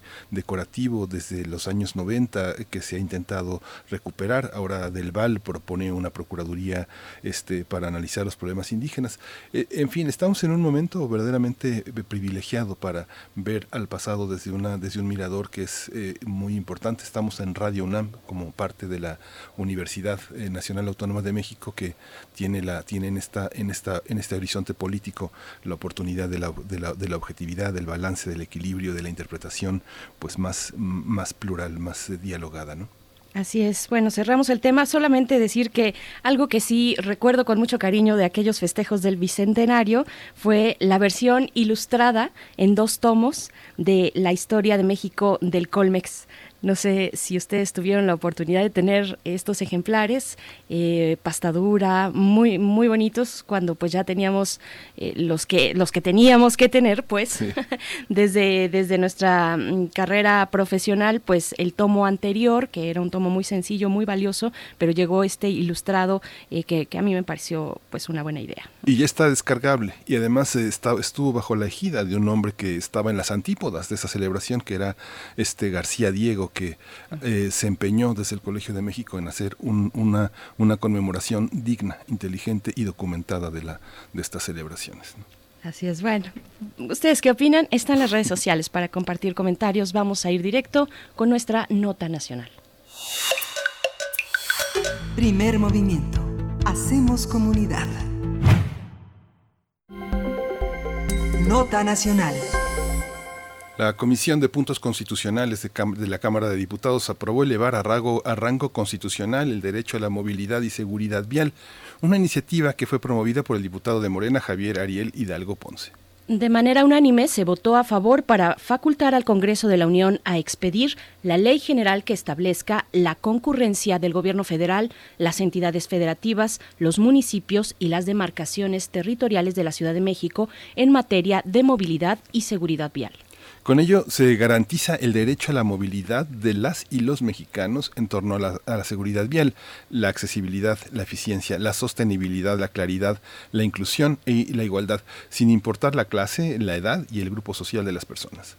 El diputado Hidalgo Ponce destacó que durante años en la ciudad lo más importante era promover el uso del automóvil privado, lo que generó que el Estado y los municipios se abocaran a la infraestructura para el uso del automóvil. Sin embargo, con esta reforma se iniciará la transformación de las ciudades en espacios de dimensión humana. Vamos a conversar esta iniciativa aprobada en la Comisión de Puntos Constitucionales y su importancia en la movilidad. Y lo vamos a discutir con Areli Carreón. Ella es alcaldesa de la bicicleta en Ciudad de México y bueno, ella, ella tiene una larga trayectoria como ciclista, es miembro fundador de Bicitecas AC y, está con nosotros ya en la línea. Le doy la bienvenida. Buenos días, Areli Carreón. ¿Cómo estás? Gracias por estar con nosotros. Muy buenos días, un gusto siempre charlar con ustedes. Gracias. Gracias, Areli, por aceptar una vez más. Buenos días. Bueno, te pregunto, ¿qué opinión te merece esta iniciativa? Qué implica y qué supondrá elevar, eh, de aprobarse, elevar a rango constitucional el derecho a la movilidad y seguridad vial, qué tipo de derecho, cómo enmarcarlo. Eh, pues mira, este proceso ha sido muy largo, es un, eh, un gran paso que se ha dado en la Cámara de Diputados para continuar. Un proceso que iniciamos pues el año pasado ya con mucha fuerza, pero que tiene un antecedente de cinco años de trabajo de más de 35 organizaciones eh, que hemos estado pugnando porque el país cuente con una eh, un instrumento legal en materia de seguridad vial. Eh, porque como hemos dicho en anteriores ocasiones, pues este, eh, los hechos de tránsito, los accidentes, los que llamamos accidentes de tránsito, nos cuestan eh, 16 mil eh, pérdidas humanas, 16 mil muertos cada año. Es la primera causa de muerte de jóvenes y de niños en nuestro país. Y no tenemos eh, ningún instrumento legal que nos permita atender y prevenir estos conflictos. O sea, no tenemos con qué actuar de manera coordinada la federación, los estados y los municipios. Entonces, ante esta carencia terrible, pues hemos estado trabajando para lograr llegar hasta este momento, en donde eh, está por, por, por aprobarse, esperamos contar con el apoyo de todos los diputados y diputadas en Cámara de Diputados eh, para eh, lograr se apruebe las reformas constitucionales que hemos impulsado para poder no solamente atender este flagelo, este problema de seguridad vial, sino también el eh, transformar la forma en la que nos movemos, eh, la, la lógica con la que se ha invertido tanto el dinero como el espacio público. Entonces, estamos hablando de las reformas constitucionales al cuarto constitucional, al artículo 73, al artículo 115 y al artículo 112 de nuestra Constitución. En el momento en que esto pueda ser aprobado, eh, el proceso, digamos, eh, es largo, eh, ya fue aprobado en Cámara de Senadores, ahora necesita la aprobación por mayoría calificada en la Cámara de Diputados. y de lograrse, pues todavía necesitaría ser aprobada también por al menos la mitad más uno de todas las legislaturas locales, dado que es una transformación, una reforma a nuestra Carta Magna. Entonces, eh, estamos, digamos, como en el segundo paso de tres. Es un trabajo muy arduo, muy difícil, como digo, son cinco años de esfuerzo para llegar hasta acá. Y eh, sería, será muy importante porque eh, justamente nos permitirá empezar a ver a la movilidad como lo que hemos venido construyendo también colectivamente desde hace muchos años, como un derecho llave que nos permite ejercer a plenitud otros derechos. Si tú no puedes llegar con tranquilidad, con seguridad a donde sea que vayas, pues no puedes acceder a tus otros derechos, no puedes ir pensar que vas a ir a trabajar a acceder a la cultura, a la educación, a los servicios que eh, y, garantizar, digamos, todos estos otros derechos que hemos ido conquistando a lo largo de décadas si eh, el acceso no está garantizado. Entonces, eh, reconocer el derecho de manera formal nos ayudará pues a transformar la forma en la que se invierte el dinero público y también pues el, lograr digamos el equilibrio eh, que, que, hemos perdido durante décadas justamente porque se ha privilegiado a quien tiene un vehículo privado y se ha ignorado casi totalmente a quienes caminamos andamos en bicicleta, en patines, este, en, en, transporte público,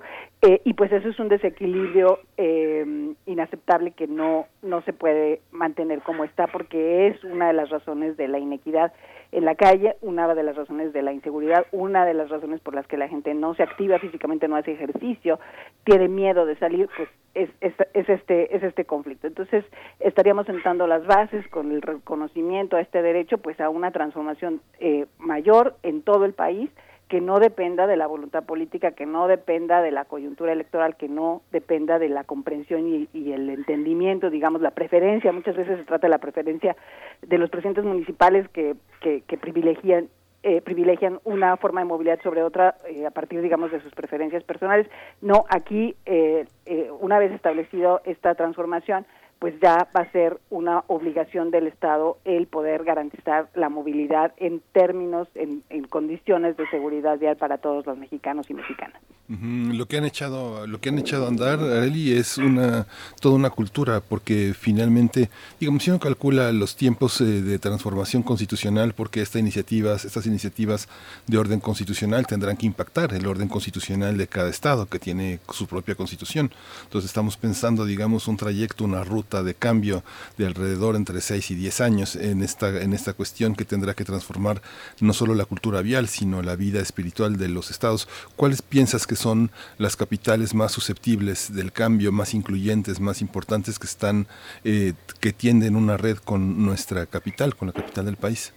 Pues mira, en un análisis que justamente eh, estamos llevando a cabo el equipo de organizaciones civiles que estamos trabajando, no solo para lograr que arribe a buen puerto esta reforma, sino sino lo que sigue, que, que una vez que se aprobara, pues el mismo la misma reforma establece un plazo de seis meses para poder eh, generar una propuesta de ley de movilidad y seguridad vial para el país. Y entonces nosotros estamos avanzando en esta propuesta eh, justamente con, con, a partir, digamos, del estudio de lo que ya existe, de lo que tenemos, eh, porque no vamos a empezar de cero. Aquí es muy importante rescatar y valorar la innovación, el esfuerzo, el aprendizaje que se ha venido llevando a cabo en varias, varios estados del país. Aquí son 13 eh, legislaturas, 13 entidades federativas que ya cuentan con una ley de movilidad, que ya reconocen de alguna manera pues que todos tenemos derecho, en fin, ya, ya hay avances muy importantes, tanto en términos legislativos como en términos de práctica, de implementación de, de, sistemas de transporte, de integración, de,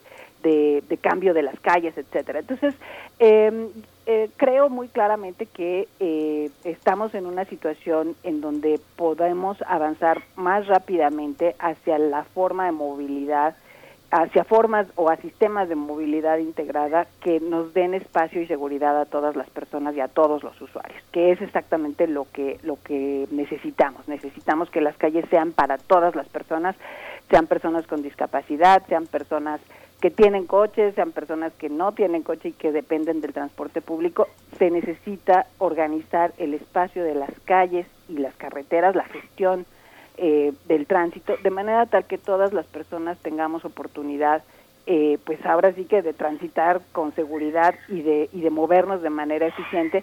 Y una de las cosas que también es importante mencionar es que en la propuesta se establece que se debe privilegiar la eficiencia y la sostenibilidad. Esto es muy importante porque también lo hemos dicho en repetidas ocasiones, el transporte es eh, eh, responsable de 23% de una muy buena parte de la emisión de gases de efecto invernadero que producen, que son responsables del cambio climático, esta gran amenaza eh, global que, que, que está amenazando literalmente la supervivencia humana sobre la Tierra y pues es importantísimo, tenemos solamente siete años para reducir este nivel de emisión de gases contaminantes a la atmósfera y pues no vamos a lograrlo si no tenemos las condiciones adecuadas para que cualquier persona pueda andar en bicicleta, pueda andar en la calle y no sienta amenazada su integridad física. Entonces, eh, creo que, que puede sentar las bases para una transformación mucho más rápida en, el sentido correcto, no solo en términos de garantizar la seguridad de las personas, sino de garantizar también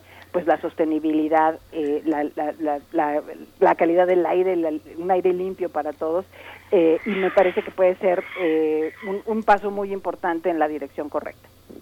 Es un reto mayúsculo, Areli. Yo te pido en un ejercicio de imaginación extrema que nos digas qué implicaría en términos de reordenamiento urbano, además, por supuesto, del tema de eh, lo que supondría para la designación de, un presupuesto importante y específico para estas acciones. Eh, ¿A qué ¿A qué obligaría de, aprobarse esta reforma? ¿A qué estarían obligados los estados de la República? Muchos eh, estados en el Bajío coinciden, por ejemplo, con el diseño de sus capitales, muy en el sentido arquitectónico colonial. Hacia el norte del país eh, pueden ser ciudades mucho más amplias, con grandes avenidas, muy al estilo de Estados Unidos. No todas, pero y, tienen sus, sus, pueblos también eh, de, de, larga data, pero muchas ciudades, algunas muy nuevas, esto entre comillas, eh, donde pues decidieron fundar con, con grandes avenidas en, en, ese estilo, pues que privilegia a los automóviles. ¿Cómo, ¿Cómo ponderar lo que tendrá que eh, realizarse ah, desde los estados en, en, estos términos? Pues como bien dices, las ciudades son diferentes. Eh, nuestro país es un, es un país eh, diverso en todos los sentidos. Ay, perdón, pero aquí, aquí, es, perdón.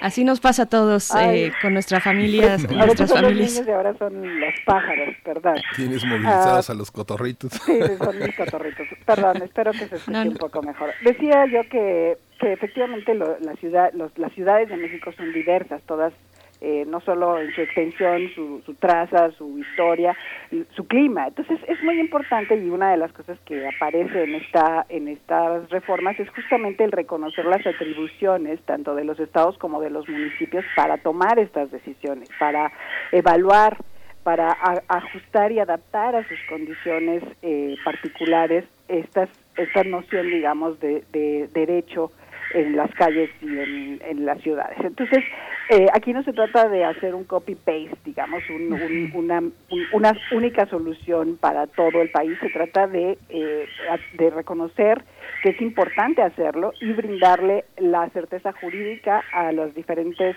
ámbitos de gobierno para que en el marco de sus atribuciones legales pues puedan transformar sus ciudades. ¿Esto qué significa? Pues que probablemente en los años por venir veamos eh, un diseño urbano que no privilegie, digamos, estas grandísimas avenidas, eh, estas, esta extensión, esta mancha urbana desparramada, eh, que te toma una hora, dos horas llegar al trabajo, sino eh, eh, poder pensar que vamos a tener eh, una conexión de sistemas de ciudades co eh, conectadas a través de un transporte masivo súper eficiente, eh, que podemos recuperar los barrios, que podemos pensar en este, este modelo eh, que se, se, está últimamente comentando muy, muy importantemente en Europa, que es la ciudad de los 15 minutos, es la ciudad de la cercanía, de manera tal que, por ejemplo, eh, podamos, si, si no ya podemos mover a las personas, pues podamos acercar la ciudad, los servicios, las cubrir las necesidades de las personas en 15 minutos, es decir, que las personas puedan salir de casa y encontrar servicios de salud, servicios de educación, servicios de cultura,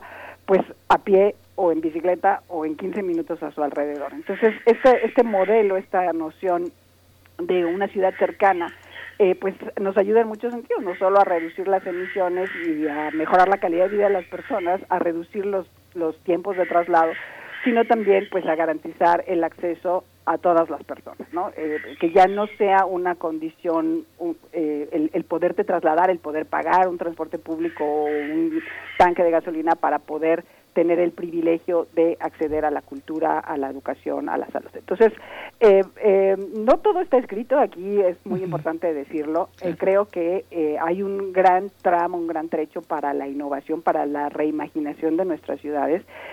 Y esto me interesa y me gusta muchísimo pensar que eh, que justamente eh, es eh, atribución de los propios ciudadanos y sus autoridades el ir diseñando, construyendo juntos esa ciudad del siglo XXI, esa ciudad cercana, amable, segura, sostenible, eh, y, y, va a ser muy diferente, va a ser, eh, vamos, va, van a ser ciudades diferentes con su propia identidad, con sus propias soluciones, eh, y lo que es muy importante justo eh, de esta reforma es que se les reconoce la atribución para tomar estas decisiones en el ámbito municipal y estatal. Y también se reconoce, se empieza ya a reconocer la necesidad de la coordinación metropolitana, o sea que diferentes entidades que en este momento pues ya forman parte de una gran ciudad, como es el caso de los municipios conurbados con la Ciudad de México, pues puedan coordinarse de manera tal que quienes vivimos en estas grandes urbes, eh, pues podamos eh, transitar, digamos, con eficiencia y sostenibilidad y salud eh, entre una entidad y otra sin sin importar pues que existan diferentes formas de gobierno diferentes eh, eh, sí barcos regulatorios. Entonces eh, creo que el camino está abierto o, o, eh, para para transformaciones muy importantes eh, eh, justamente hechas a la medida de las necesidades de las personas y de las ciudades y eh, esperamos por supuesto que sean a través de procesos participativos a, a, a través, digamos, de, de, procesos de innovación y de, y de imaginación local en donde las personas puedan diseñar las ciudades que necesitan para vivir bien, ¿no? Que sean las propias personas, los ciudadanos, que digan yo necesito llegar, yo tengo una discapacidad, yo eh, eh, eh, tengo esta discapacidad también eh, invisible, por ejemplo. En fin, eh, que podamos crear juntos las soluciones para ciudades que sean más saludables, más sostenibles, eh, eh, más seguras, por supuesto, y también más solidarias. Claro. Sí. Es una, es una de las, es, es una de las metas también que en el, en el interior del país se ha desarrollado con poco, con, con, muchísimas dificultades, muy a contracorriente, por ejemplo, tanto en Monterrey como en Guadalajara, que no, no ha sido así en Puebla, que es una ciudad más amigable con las, con las bicicletas. Pero en estas grandes ciudades que se han pensado fundamentalmente para los vehículos, ¿cómo abatir esa idea de, cómo, cómo abatir esa idea de progreso que está apoyada fundamentalmente por sus grandes empresarios? Yo recuerdo hace pues más de 10 años eh, que uno de los grandes proyectos que pensaban iba, iba a llevar el progreso a la ciudad de León, Guanajuato, era construir una entrada que era una casi una mega autopista como de, como de un kilómetro eh, en, la entrada de León. ¿Cómo, cómo evitar esas concepciones? ¿Cómo, ¿Cómo hacerlo? ¿Solamente la ley es el único método para, con, para contener a estas voraces criaturas que piensan que el asfalto es la única religión posible? No, definitivamente la ley es solo un componente eh, crucial porque justamente define tanto los programas, o sea, la, la, las decisiones de política pública de los gobiernos, eh, pero sobre todo los presupuestos. Aquí es muy importante subrayar que una política, un derecho y una política que no tienen presupuesto, pues se queda en bonitas intenciones. Aquí tenemos que alinear tanto lo que dice la ley, eh, como lo que que tenga su reflejo digamos en los programas de gobierno y que tenga su correspondiente eh, eh, reflejo en los presupuestos. Eh, eh, pero como dices, muy bien dices, eh, no se trata solamente de transformar la ley o, o, pensar que por decreto la realidad va a cambiar solamente porque se transforma la constitución. No, aquí realmente estamos hablando de una revolución cultural, de un, una transformación de la forma en la que pensamos las ciudades, en la forma en la que las vivimos Y eh, creo yo que estamos en un momento adecuado para esto, lo hemos comentado en otras ocasiones. Estamos viviendo un momento eh, pues crucial, único, sin precedentes en la historia eh, de la humanidad, en donde necesitamos ser capaces de tener una visión de nuestros de los desafíos globales y poder pensar, actuar, alinear, dialogar, construir juntos soluciones a escala local.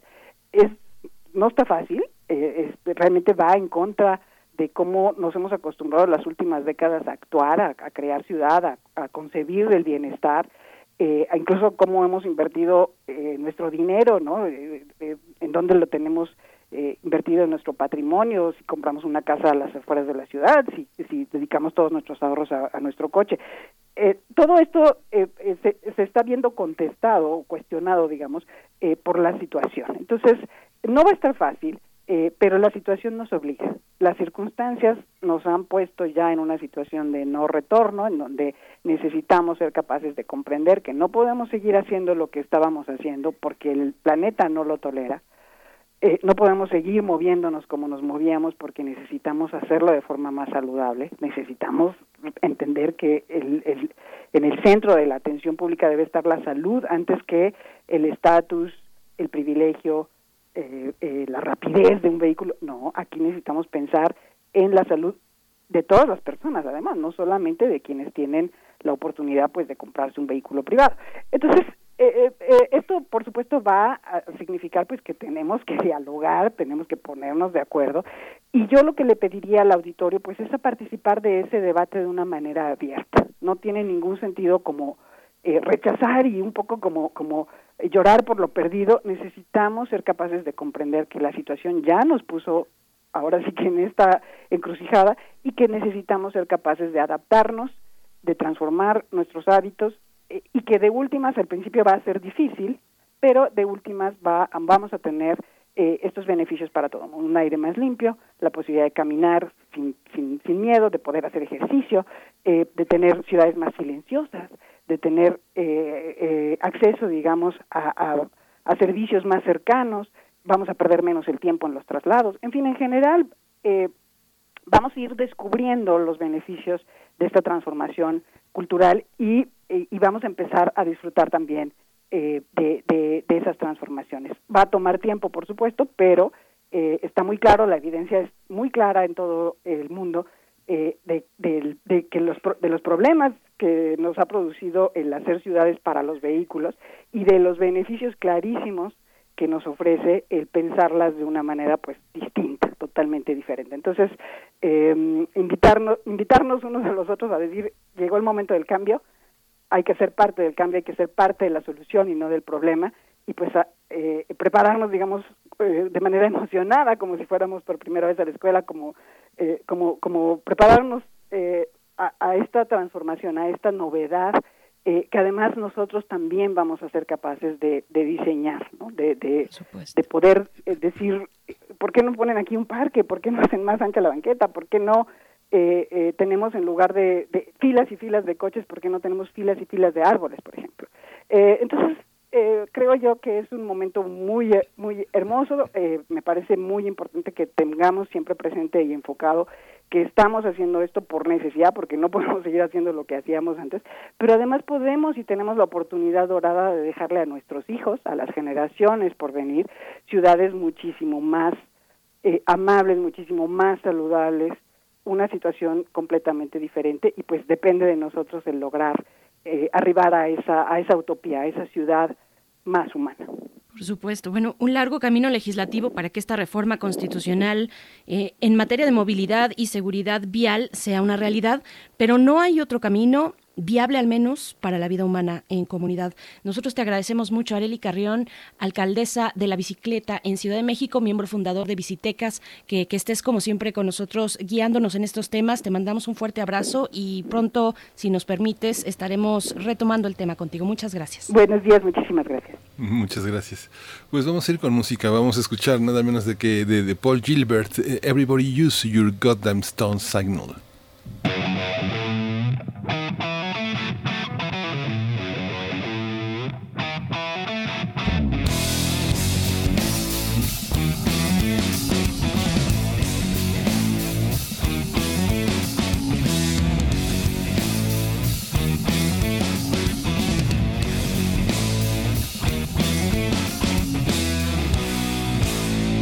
Everybody use your eyes. Look at this beautiful day.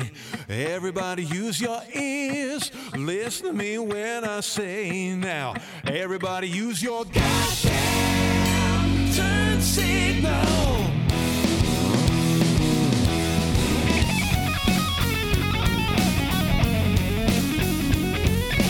Everybody use your goddamn turn signal.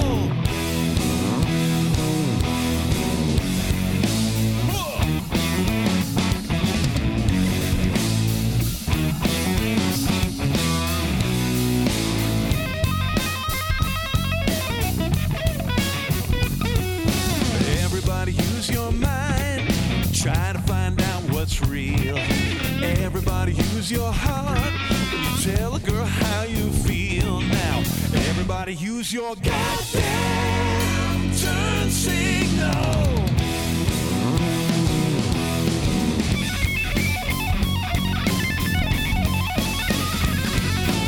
Everybody use your goddamn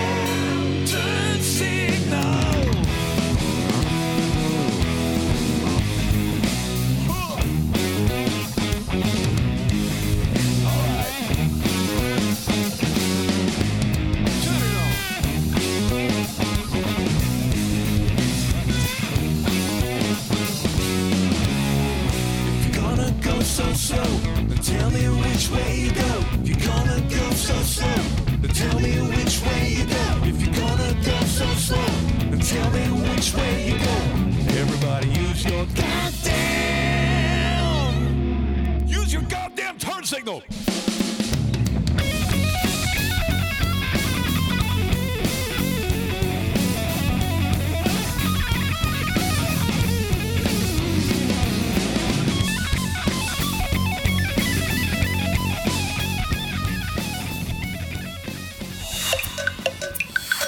Primer movimiento. Hacemos comunidad. Nota Internacional. A pesar de la fuerte represión policíaca, las movilizaciones no cesan en Bielorrusia. Más de 50.000 personas salieron a las calles para manifestarse contra el presidente Alexander Lukashenko y pedir su destitución porque consideran que su reelección al mandato fue fraudulenta. Este 27 de septiembre se cumplieron 50 días consecutivos de protestas. La policía utilizó gases lacrimógenos contra los manifestantes en la ciudad de Gomel, mientras que en Mogilev lanzaron granadas ensordecedoras. Sí, en redes sociales circularon videos donde se mostraron vehículos blindados, así como cañones lanzagua, que fueron utilizados para dispersar a manifestantes en la capital de Minsk, donde alrededor de 40 personas fueron arrestadas. A su vez, la, líder de oposición bielorrusia, eh, bielorrusa Svetlana eh, Tijanovskaya mandó un mensaje en apoyo a la protesta, donde simbólicamente los manifestantes la nombraron nueva presidenta. Un día después pidió al presidente francés Emmanuel Macron que funja como mediador para resolver la crisis en la ex república soviética. El pasado 23 de septiembre, de manera repentina, Alexander Lukashenko pidió, rindió protesta para un nuevo mandato, luego de 26 años en el poder. Normalmente la ceremonia se hubiera anunciado con antelación como una ocasión importante para el Estado, sin embargo, fue lo contrario tras las polémicas elecciones del 9 de agosto, donde supuestamente obtuvo el 80% de los votos. En tanto, la escritora Svetlana Alexievich, Premio Nobel de Literatura, abandonó el país tras sufrir supuestas presiones por apoyar a la oposición en Bielorrusia. Vamos a conversar sobre las protestas más recientes en Bielorrusia contra el presidente Alexander Lukashenko, la represión gubernamental. Nos acompaña eh, eh, Alma Rosa Amador Iglesias. Usted la conoce, ella es licenciada en Relaciones Internacionales, maestra en Estudios Internacionales por la UNAM y es profesora del Centro de Relaciones Internacionales de la Facultad de Ciencias Políticas y Sociales de la UNAM. Es responsable de la edición de la revista de Relaciones Internacionales en esta facultad. Le doy la bienvenida, Alma Rosa Amador Iglesias. Bienvenida aquí a Primer Movimiento nuevamente. Hola Miguel Ángel, buenos días. Berenice, ¿qué tal? Un gusto estar con ustedes de nueva cuenta. Al contrario, siempre un gusto escucharte, maestra. ¿Cómo ves esta situación? ¿Cómo han avanzado eh, pues las protestas, la injerencia también extranjera, eh, un señalamiento importante de Putin diciendo que hay una presión internacional fuerte sobre el presidente actual de Bielorrusia? ¿Cómo lo ves? Sí, han sido unos días muy movidos, muy dinámicos en términos no solamente de movilizaciones, eh, como ya, ya ustedes lo referían, alrededor de 500 manifestantes han sido eh, apresados y ya sabemos que no con muy no tratados con muy buenas formas como es el estilo de las fuerzas de seguridad de Bielorrusia. Y eh, pues también un activismo eh, bastante evidente en el ámbito de lo internacional. Em, uno uno de los elementos más relevantes en estos días precisamente ha sido la toma de posesión por parte de Alexander Lukashenko el pasado 23 de septiembre. Y bueno, pues de una manera muy eh, discreta, diría Lukashenko, eh, muchos analistas se han manifestado más bien en torno a una toma de protesta, una toma de posesión pues más bien reservada, guardada, eh, alejada de los reflectores, bajo el argumento de parte de Lukashenko de que, bueno, pues mm, Bielorrusia no tiene por qué avisar a nadie, haciendo una clara alusión a los gobiernos extranjeros, de estos movimientos, que es una eh, un ejercicio de plena soberanía de Bielorrusia. Eh, lo curioso es que, bueno, pues tampoco ha habido eh, pues una eh, identificación, una eh, publicidad, una exposición, digamos, a, a, la sociedad bielorrusa como tal, bajo el contexto que, ya sabemos que, que está privando desde hace más de 50 días, ¿no? Eh, ha sido una disputa en el ámbito de este concepto tan eh, necesario de, discutir, que es la soberanía, ciertamente la soberanía de Bielorrusia en tanto Estado independiente, ¿no? Pero también hay un claro llamado al respeto a los derechos humanos de los ciudadanos de Bielorrusia y, por supuesto, a eh, pues las agencias noticiosas, tanto nacionales como extranjeras, que han estado cubriendo estas eh, movilizaciones, estas protestas.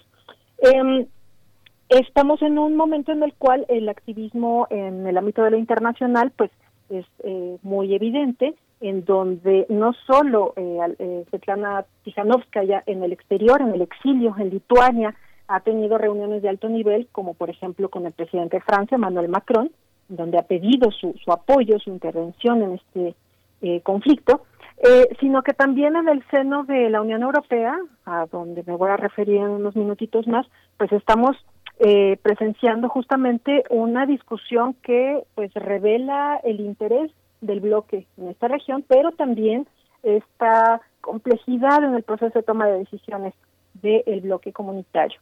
Eh, hay que recordar que eh, pues Lukashenko hasta el momento no es reconocido por varios eh, gobiernos occidentales, empezando por aquellos eh, que forman la Unión Europea, el Parlamento Europeo se ha negado a reconocer a Lukashenko como presidente de Bielorrusia y pues eh, solicita que en el marco de la democracia, las libertades y todo esto eh, que conforma el entramado de valores europeos se someta a una nueva elección.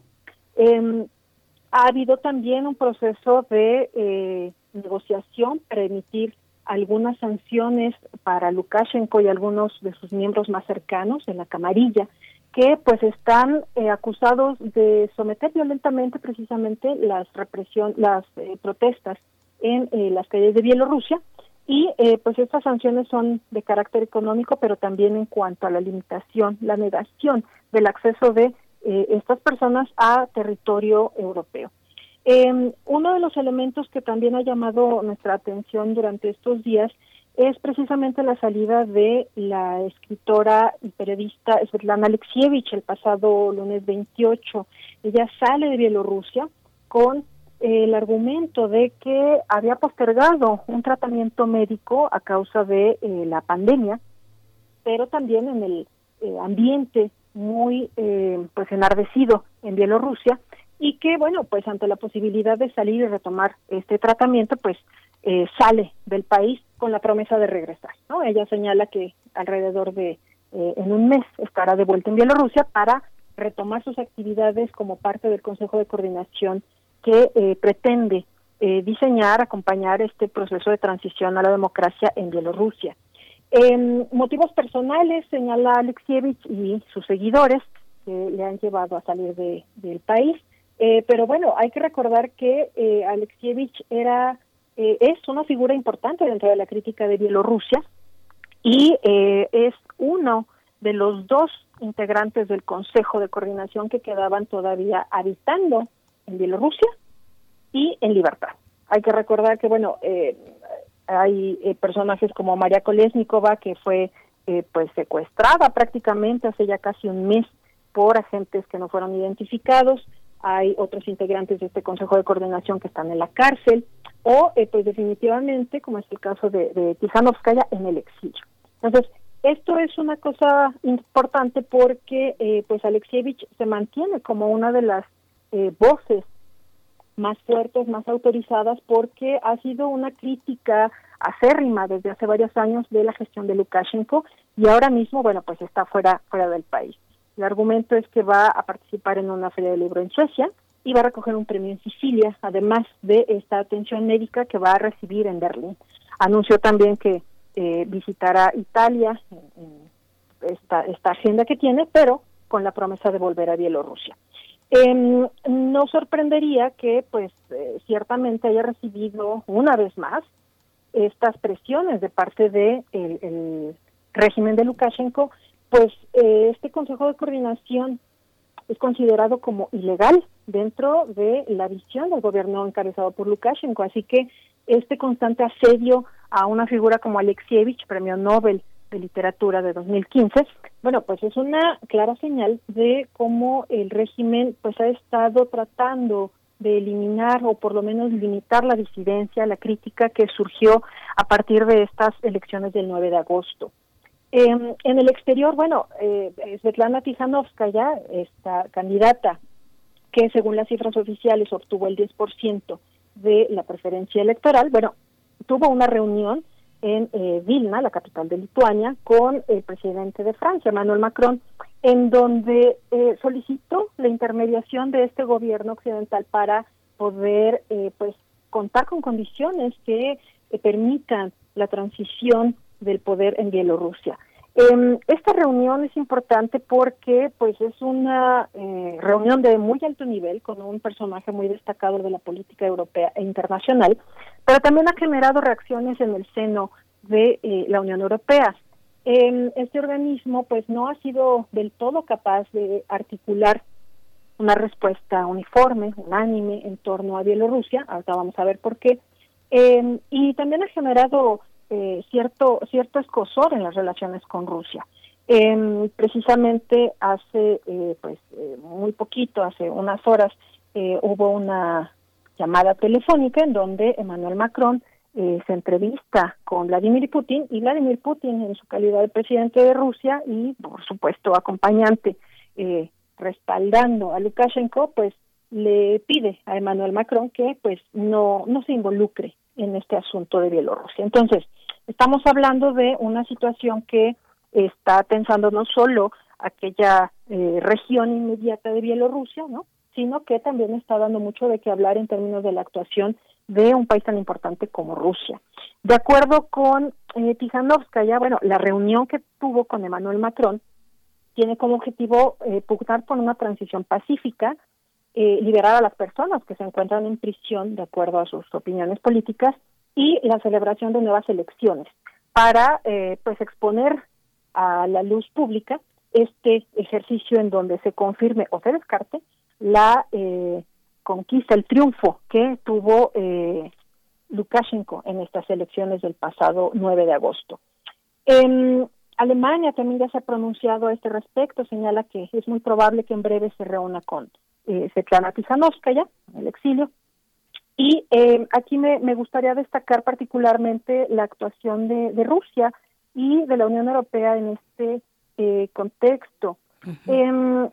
hace eh, un par de días, en el séptimo foro de las regiones de Rusia y Bielorrusia, el pasado 29 de septiembre, Vladimir Putin subraya que Rusia y Bielorrusia están hermanados por una herencia cultural, por una afinidad incluso étnica, por una serie de valores que eh, pues se han visto sometidos a una presión internacional muy evidente, que desafían precisamente este respeto a la soberanía de un Estado como Bielorrusia y que actualmente pues existen muchos desafíos y amenazas para la integridad de Bielorrusia.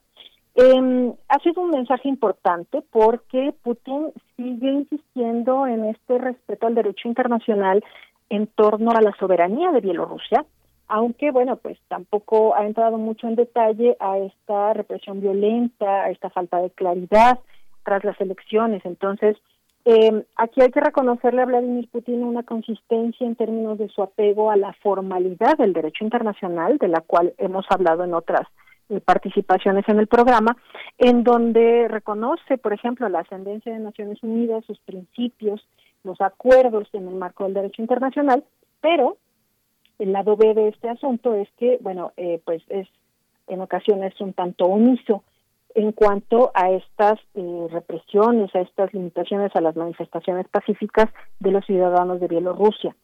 Em, en este sentido, bueno, también adquiere un valor, agregado eh, la entrevista, la llamada que tienen eh, Putin y Macron precisamente para eh, que Putin le solicite a Macron que mejor intervenga en estos asuntos de Bielorrusia, ¿no? que los bielorrusos tendrían que resolver este asunto. El tema es que eh, se sabe que se han liberado recursos tanto humanos como económicos de parte de Rusia para respaldar una eh, pues intervención de alguna manera en el caso de que Bielorrusia eh, así así solicite para tratar de sobrevivir ante estas eh, manifestaciones y exigencias de que Lukashenko se requiere del poder.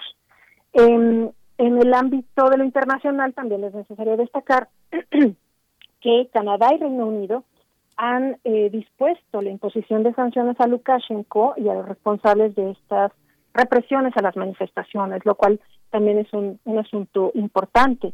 Y en el seno de la Unión Europea, bueno, tenemos una serie de elementos que me parece muy importante poner sobre la mesa.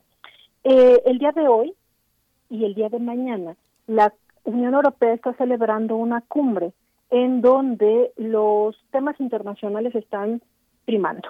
Está, por supuesto, el asunto de Bielorrusia, está la relación con China, está eh, de telón de fondo esta confrontación que se está llevando a cabo en el Cáucaso, en el enclave de Nagorno-Karabaj, y en particular destaca, por supuesto, la relación con Rusia y con Turquía. Son dos agentes europeos que no forman parte de la Unión Europea, pero que son eh, referentes fundamentales en la relación que este bloque comunitario pues tiene con el exterior. No pueden dejarse de lado y eh, particularmente el asunto con Turquía eh, pues está eh, ocupando la atención de los eh, negociadores en esta cumbre europea. Em, hay una iniciativa que desde hace varias semanas está corriendo dentro de la Unión Europea para precisamente ampliar las sanciones que ya venían aplicando en materia económica y política desde hace varios años contra el régimen de, de Lukashenko, pero ha quedado un poco en pausa debido a que en Chipre se ha opuesto a aplicar, ampliar estas sanciones para Lukashenko y, sus más cercanos, y no es que se aplican también al gobierno de Turquía. Aquí hay que recordar que Turquía eh, pues eh, tuvo una incursión que fue cuestionada por muchos actores internacionales en el mar Mediterráneo, esta disputa en torno a la definición de la zona económica exclusiva, que eh, pues generó tensiones con Grecia y con Chipre eh, que bueno, no es nada nuevo, desde 1974 hay una eh, distancia muy importante entre Grecia, Chipre y Turquía, y en el contexto actual, bueno, eh, es una limitante, porque para poder adoptar estas sanciones que están proponiendo desde hace semanas en el marco de la Unión Europea, se debe contar con unanimidad, con votos unánimes, con una postura unánime de parte de los 27 estados que conforman la Unión Europea. Aquí ya no estamos incorporando Reino Unido, ¿no? Formalmente eh, no ha salido, pero en el ámbito de las decisiones ya está eh, de fuera, y así que estamos contando con 27 estados miembros. Chipre pugna porque estas sanciones que se aplicarían a Bielorrusia también sean extensivas para, para Turquía por asuntos diferentes, y esto ha limitado un poco la eh, toma de decisión al respecto. Aquí, bueno, pues eh, lo que queda expuesto es que eh, de alguna manera la Unión Europea sí que es un actor fundamental, sí que tiene una voz muy importante en este conflicto en Bielorrusia, pero eh, su actuación se está viendo un poco limitada por las complejidades mismas del proceso de decisión al interior de, de sus eh, instituciones. Em, sin embargo, bueno, en términos de posicionamiento hay que destacar el papel del Parlamento Europeo, que incluso ha propuesto eh, a la oposición bielorrusa a ser eh, pues candidata a, ganar este premio Sájarov que es un premio que se otorga cada año de parte del Parlamento Europeo a aquellos activistas que luchan por la libertad de conciencia y los derechos humanos. Entonces, hay un claro posicionamiento y una intención de los europeos de promover estos valores de la democracia, la libertad y todo lo que conocemos, eh, pero el contexto, bueno, está muy complicado. El telón de fondo que entraña el conflicto en Nagorno-Karabaj, eh, si bien no ha visto, no ha recibido toda la atención de parte de Europa, porque es una zona que no necesariamente eh, pues les resulta 100% atractiva por muchas razones, eh, pues sí que está contando con la necesidad de articular las posturas entre Rusia, Turquía y los europeos. Ahí Francia también está, está metida y un elemento más, hace unas horas se eh, propuso por parte del gobierno de Polonia la adopción, la creación de un fondo económico para apoyar precisamente la transición en Bielorrusia, un fondo que contaría con mil millones de euros aportados por los 27 estados de la Unión Europea y que es respaldado por Polonia en tanto eh, eh, integrante de este grupo de vicegrado, del cual forma parte también Eslovaquia, Hungría y la República Checa. Entonces, estamos en espera de la aprobación de este recurso, pero lo que es eh, clarísimo es que eh, a los europeos les está interesando mucho que la situación en Bielorrusia se aclare en primera instancia por una confirmación de esta existencia de valores democráticos, libertades, derechos humanos, pero la relación con Rusia tiene que estar considerada, tiene que estar ahí patente. Por último, bueno, eh, Rusia ha dejado de manera muy clara que no va a permitir que los europeos y los occidentales en general pues se entrometan en estos asuntos de Bielorrusia. Hay un respaldo tácito a la actuación de Lukashenko, aunque eh, pues esto también pasaría por una suerte de eh, intervención o lo que como algunos analistas han llamado una anexión blanda de parte de Rusia para con Bielorrusia. Entonces estamos atentos a esto. La reunión de hoy eh, y mañana en el marco eh, de las instituciones comunitarias en Bruselas va a ser importante. Así que bueno, esto no se acaba este, y seguiremos aquí comentando porque hay una diversidad muy amplia de actores y de factores involucrados en este fenómeno. Muchas gracias, Alma Rosa Amador. Nos dieron las nueve, eh, podríamos seguirnos eh, hasta más tarde, pero eh, vamos a seguir abordando el tema con esta, con esta profundidad con la que tú lo haces. Alma Rosa Amador Iglesias, licenciada en Relaciones Internacionales y maestra en Estudios Internacionales por la UNAM. Muchas gracias por esta mañana, por este fin de hora tan, tan, tan interesante. Seguimos en contacto. Muchas gracias. Gracias, Miguel Ángel. Un saludo, Berenice. Hasta pronto, maestra. Pues bueno, vamos a hacer el corte de la hora a las nueve con tres. Vamos y volvemos a nuestra tercera hora en este espacio Primer Movimiento. Síguenos en redes sociales. Encuéntranos en Facebook como Primer Movimiento y en Twitter como arroba PMovimiento. Hagamos comunidad.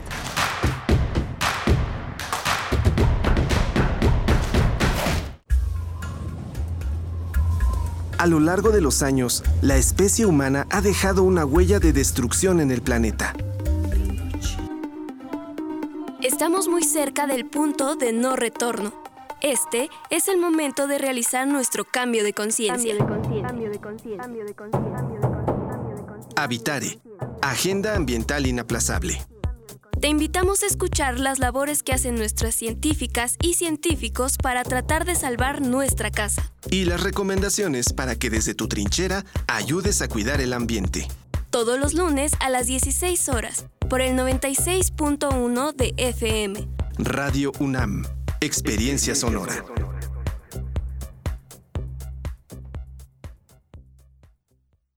¿Te acuerdas de...? Pero te peinas, ¿eh? En 30 años, cada vez que nos peinamos para la foto, renovamos nuestra credencial y votamos, las y los ciudadanos junto con el INE construimos una democracia sólida, con elecciones libres, donde todas las voces se escuchan. Hoy estamos preparados para la elección más grande de nuestra historia, que se llevará a cabo en 2021. Contamos todas, contamos todos, INE. Soy más, más alcohólico que drogadicto, pero ya al último empecé a probar lo que es la piedra y la cocaína. Fue cuando murió mi hija. Muchos padres que estaban ahí en la sala de espera sacaban a sus hijos este, cargando y, yo tuve que sacar a mi hija en un ataúd. Lamentablemente no pude hacer nada por ella. En el momento que murió mi, mi hija, Realmente hasta los perros lloraban conmigo. El mundo de las drogas no es un lugar feliz. Busca la línea de la vida. 800-911-2000. Calme Cali, Mimagoshko, Maktab Shuduk, Tetaduk, FM, Yatpusheb, Pushkoshpe, Radio Nam. Calme Cali, quinta temporada. Estreno jueves 8 de octubre a las 10 horas por el 96.1 de FM. Radio UNAM, Experiencia Sonora.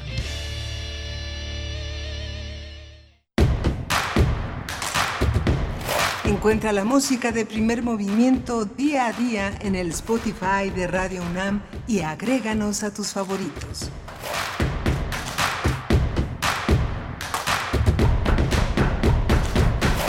Hola, buenos días. Estamos en primer movimiento en este primero de octubre, abriendo el mes de octubre. Justo a las 9.06 de la mañana estamos en primer movimiento. uh, Uriel Gámez en la producción ejecutiva, Arturo González en la cabina controlando los eh, instrumentos y Berenice Camacho del otro lado del micrófono. Buenos días, Berenice. Buenos días, Miguel Ángel Quemain. Un gusto continuar aquí con ustedes en compañía de esta gran comunidad que se acerca a la radio universitaria, que lo hace a través de las frecuencias del 96.1 de FM, del 860 de AM, de manera digital en www.radio.unam.mx.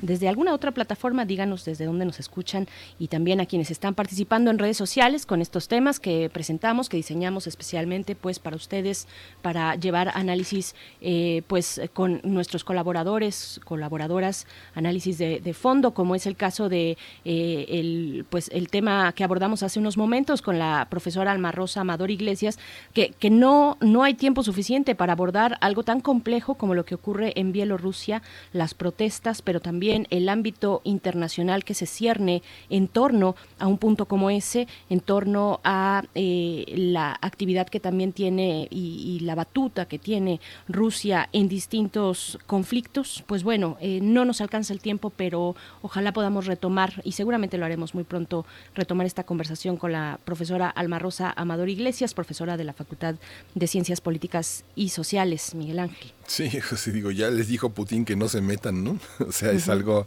tremendo en, en- en- en el horizonte europeo y en el horizonte de los conflictos. No se metan, este es nuestra, nuestro problema.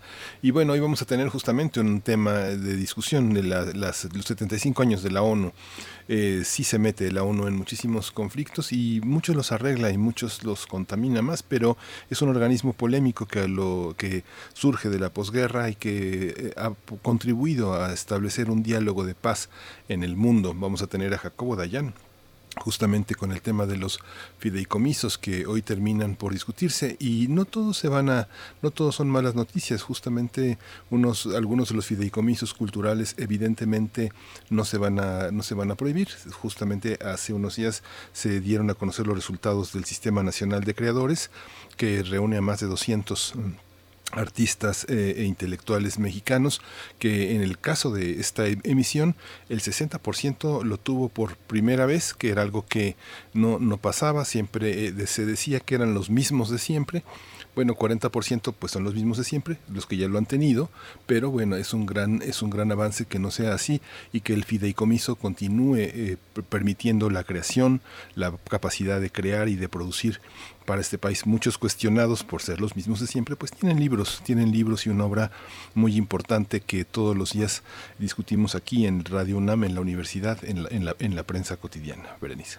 Por supuesto, pues bueno, bienvenidos todos sus comentarios. Siempre, siempre favorecemos en este espacio, pues el respeto, el respeto en la comunicación, en este entendimiento que, que queremos tener, por supuesto desde la diversidad, pero siempre desde el respeto. Muchas gracias por hacerlo de esa manera, por, por contribuir a un diálogo abierto, a un diálogo crítico y, bueno, les, les de verdad agradecemos a quienes están participando en redes sociales. Vámonos ahora sí directamente con la poesía necesaria de esta mañana de jueves. Vamos.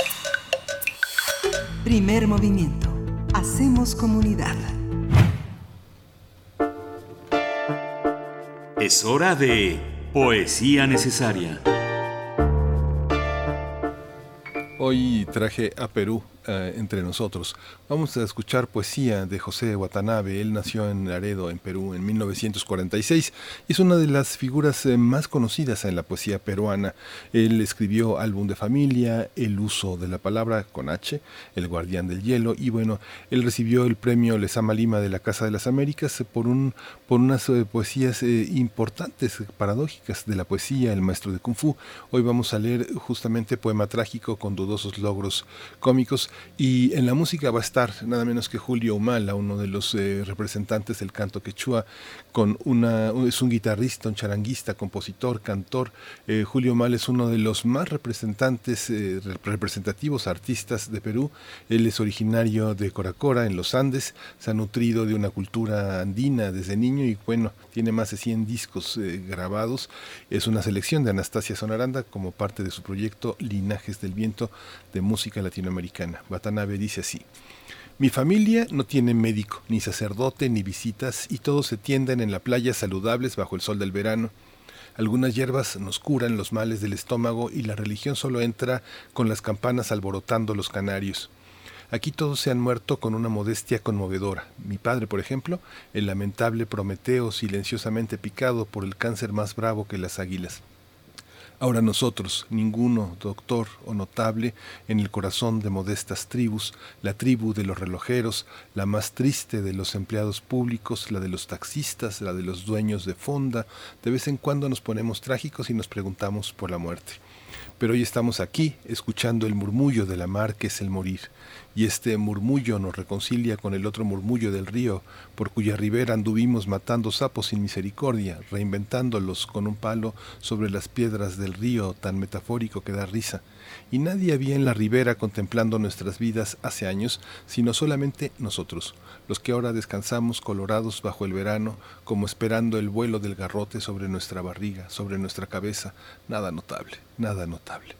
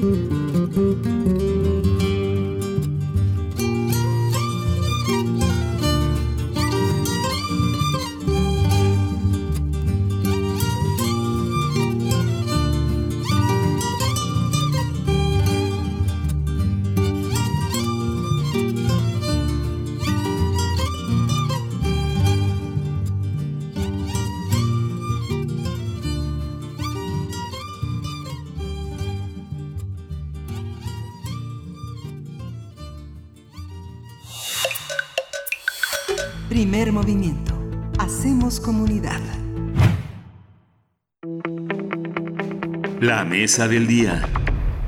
Llegamos a la mesa del día con los mundos posibles, hoy que es jueves. Nos acompaña ya el doctor Alberto Betancourt a través de la línea de primer movimiento. Él es doctor en historia, profesor de la Facultad de Filosofía y Letras de la UNAM, donde coordina también el Observatorio del G20, ahí mismo en filosofía. Y como siempre es un gusto descubrir los mundos posibles al lado tuyo, doctor Alberto Betancourt. Bienvenido, te saludamos Miguel Ángel Quemain y Berenice Camacho. ¿Cómo estás? Berenice, Miguel Ángel, amigos del auditorio, muy buenos días. Qué gusto saludarlos de nuevo. Igualmente, Alberto, buenos días.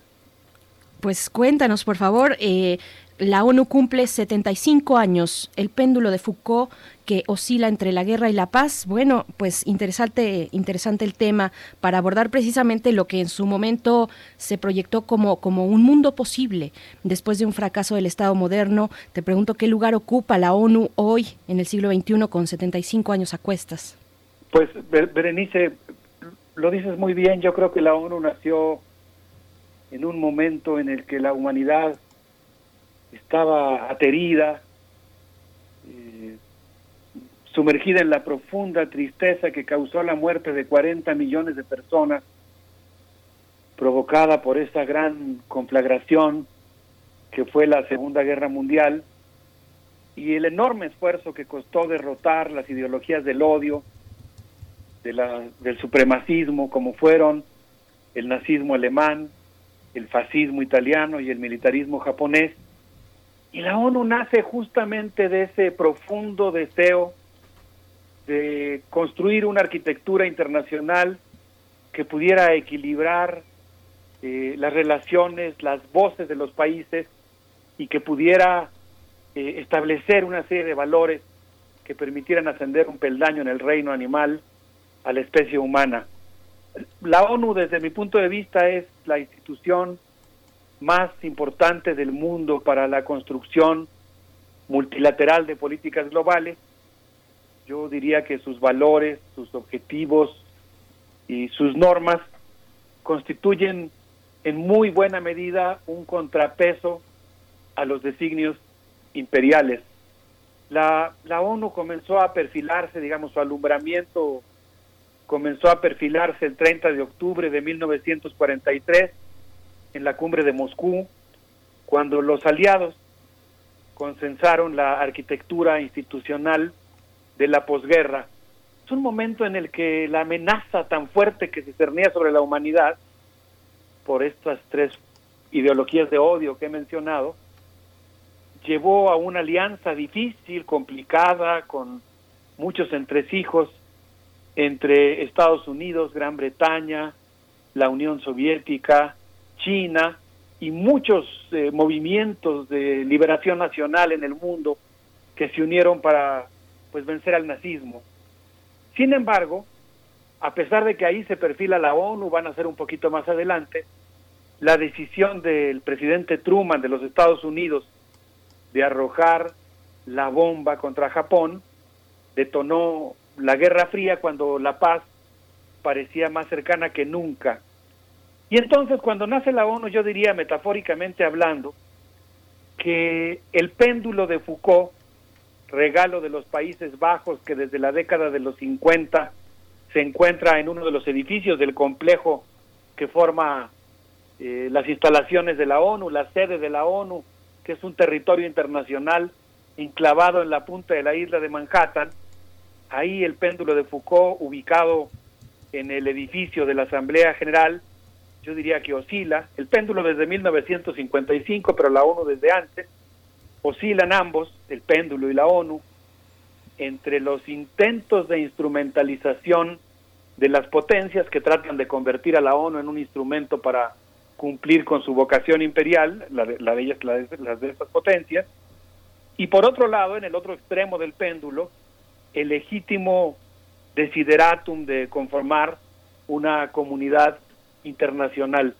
Una comunidad internacional, es decir, un instrumento que permite escuchar las voces de todos y que permita eh, construir, digamos, una voluntad general con procedimientos democráticos y en base a valores democráticos. Eh, la ONU, sin embargo, yo, digamos, lo pienso como historiador, si uno se pone en la perspectiva de hacer una historia de las instituciones, la ONU es una institución extraordinariamente compleja, gigantesca, compuesta por muchos órganos, con una historicidad que hace que eh, sus funciones fluctúen en muchos casos, y eso significa que pues la ONU, como otras instituciones, ha tenido muchos claroscuros. Estaba yo pensando, por ejemplo, en uno de los momentos más eh, tenebrosos que ha tenido la Organización de Naciones Unidas, por ejemplo, cuando la ONU, yo diría, se instaló en el corazón de las tinieblas, en el momento en el que los cascos azules participaron en el derrocamiento, arresto y asesinato de Patricio Lumumba, primer ministro de la República Democrática del Congo, quien fue asesinado el 17 de enero de 1961. Sería un ejemplo, ¿no? Yo acabo de ver un documental, creo que se llama La Odisea Cubana en África. Es, es tan estremecedor cuando uno ve a los cascos azules eh, entregando a Patricio Lumumba, eh, amarrado a los golpistas, entregándolo pues prácticamente para que sea asesinado. Es, es un momento terrible en el que sin lugar a dudas lo que aparentemente era una misión de paz se convirtió en una misión de sostenimiento del más inaceptable y cruel colonialismo. Pero la ONU, yo diría en muchas más ocasiones, ha sido también un espacio fundamental, eh, una institución protagonista de la justicia y de la descolonización. Y nada más por continuar con estas imágenes del péndulo de Foucault, pues yo evocaría octubre de 1960, cuando Kwame Nkrumah, libertador de Ghana, pronunció un discurso en su Asamblea General y exigió cesar el régimen de la supremacía blanca en Sudáfrica.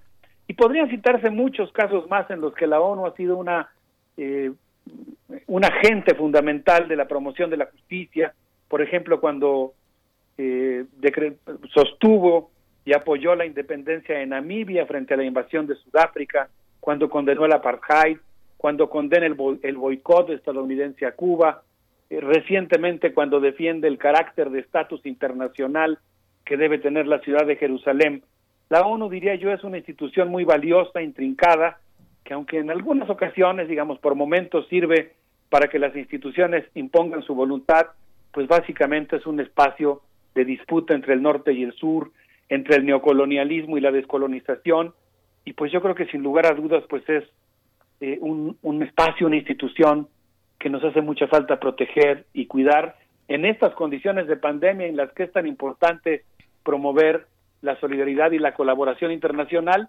Y yo diría que hoy la ONU se encuentra bajo un fuerte asedio, eh, particularmente pienso, por ejemplo, en la política exterior de los Estados Unidos, que, pues, por ejemplo, abandonó la Organización Mundial de la Salud en plena pandemia. Entonces, me gustaría, aunque sea muy rápidamente, pues, pasar revista algunas de las intervenciones que se realizaron en la más reciente Asamblea General de la ONU, que se celebró los días 22 al 24 de septiembre eh, y citar algunas de las intervenciones que, que se presentaron ahí. No sé qué les parece el tema, Berenice, Miguel Ángel.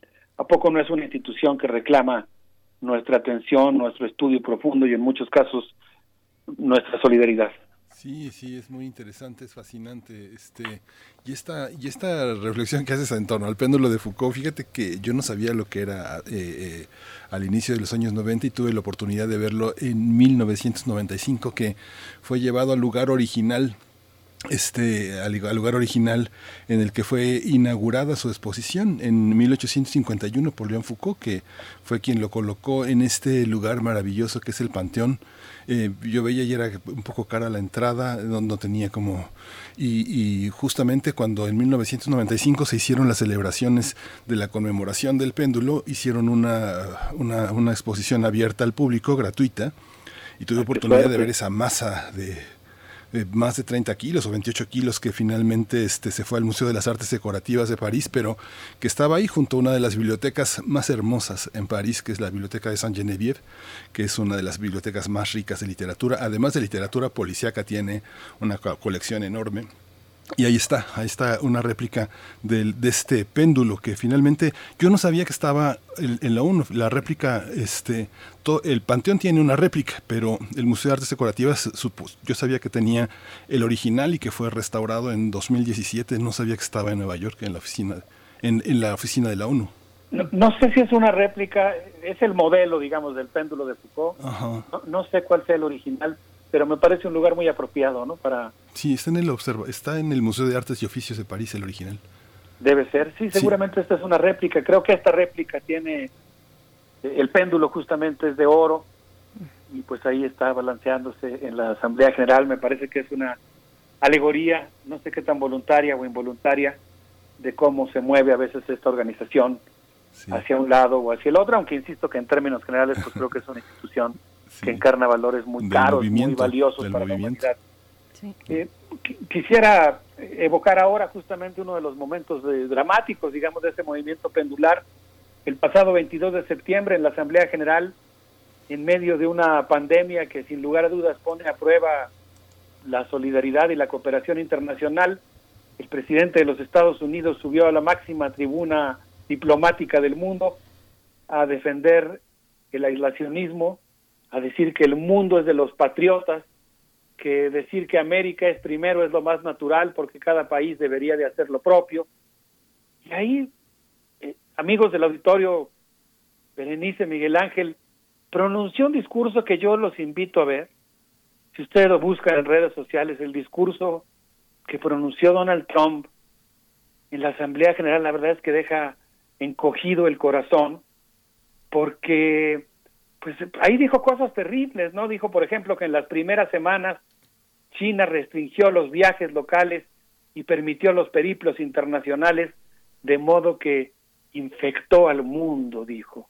En un país como el nuestro, como México, que ha tenido algunos episodios realmente estremecedores de xenofobia y que afortunadamente hemos superado, digamos, estas eh, eh, experiencias terribles de clima eh, de discriminación que se vivieron a principios del siglo XX, eh, desde mi punto de vista, aunque hay todavía barruntos de xenofobia que existen en nuestro país, a mí me consta, lo, lo vi en la cumbre del G20 que organizó Felipe Calderón y su discurso contra China. Ahí está vivo todavía este germen de la xenofobia, pero yo diría que en términos generales nuestro país lleva muchos años de amistad con China y específicamente con la República Popular China y que eso pues ha ayudado mucho a ir superando eso. Pero lo que lo que hizo Trump en la ONU fue pronunciar un discurso de odio, un discurso xenófobo, un discurso que realmente generó una atmósfera en el, en el edificio realmente terrible. Dijo Donald Trump que China ha cooptado a la Organización Mundial de la Salud, que debe pagar por el daño que ha hecho al mundo.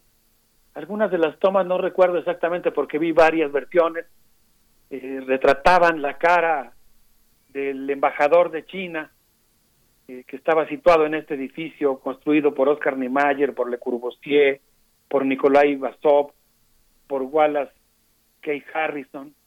Híjole, la verdad es que yo diría que el, que el aire eh, se puso realmente muy tenso. Existe la expresión esa, ¿no? Se podía cortar con un cuchillo. Después de una intervención tan fuerte en la que está espetando ataques tan duros, pues yo diría no solamente contra China, contra el país o contra el gobierno, sino pues en un acto de racismo realmente sorprendente en esa tribuna, eh, pues se, se generó una atmósfera muy difícil y poco más tarde el embajador Shang Jung, representante de China ante la ONU, replicó, el discurso de Trump es resultado de su frustración por su propia incapacidad para manejar la pandemia en Estados Unidos, pero los estragos causados por la pandemia en su país son su propia responsabilidad. Y luego dijo, Estados Unidos está dispersando los virus del odio, la desinformación, el egoísmo y la confrontación, y en este momento lo que necesitamos para salir juntos de la pandemia es la solidaridad y la cooperación. Pues querido Alberto Betancourt, vamos a ir a eh, nuestra primera intervención musical y, y, nos quedamos pensando con esto, el discurso de Donald Trump en la Asamblea General y qué contraste eh, un discurso como este frente a tantos otros que han ocupado esa tribuna en el pasado, que han expuesto injusticias de manera muy legítima.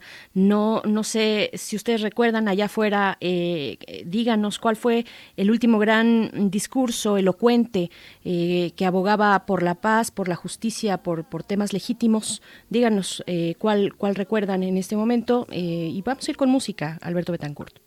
Sí, les propongo un homenaje a Patricio Lumumba con esta canción de Loco Canta que se llama Nakosongwa. Vamos a escuchar, estamos en los mundos posibles.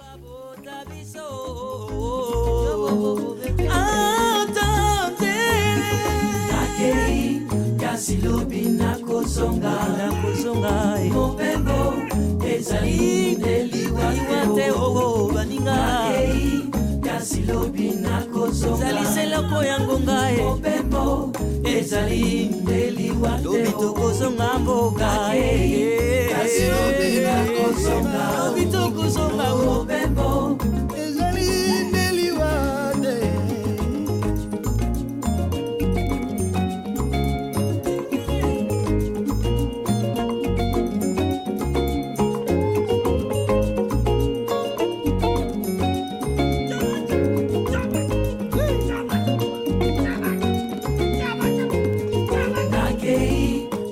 lobi nakozonga eh. mobembo ezali ndeliwa te o nakei kasi lobi nakozonga kinshasa mame.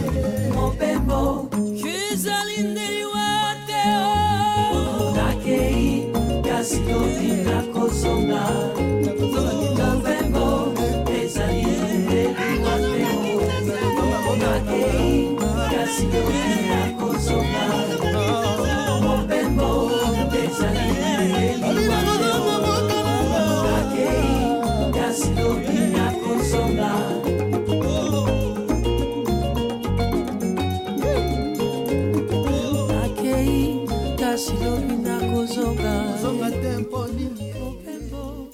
Estamos de vuelta en la mesa de este jueves de Mundos Posibles. Está el doctor Alberto Betancourt en la línea, Miguel Ángel Quemain.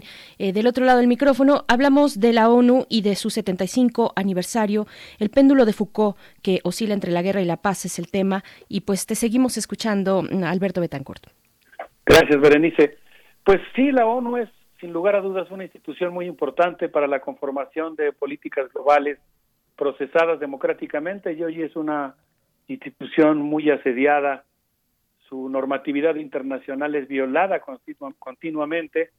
Mencionaba yo hace un momento el caso de, por ejemplo, la falta de respeto a las, al carácter, al estatus internacional que tiene la ciudad de Jerusalén, pero hay otros casos en los que también los mandatos de la ONU son violados.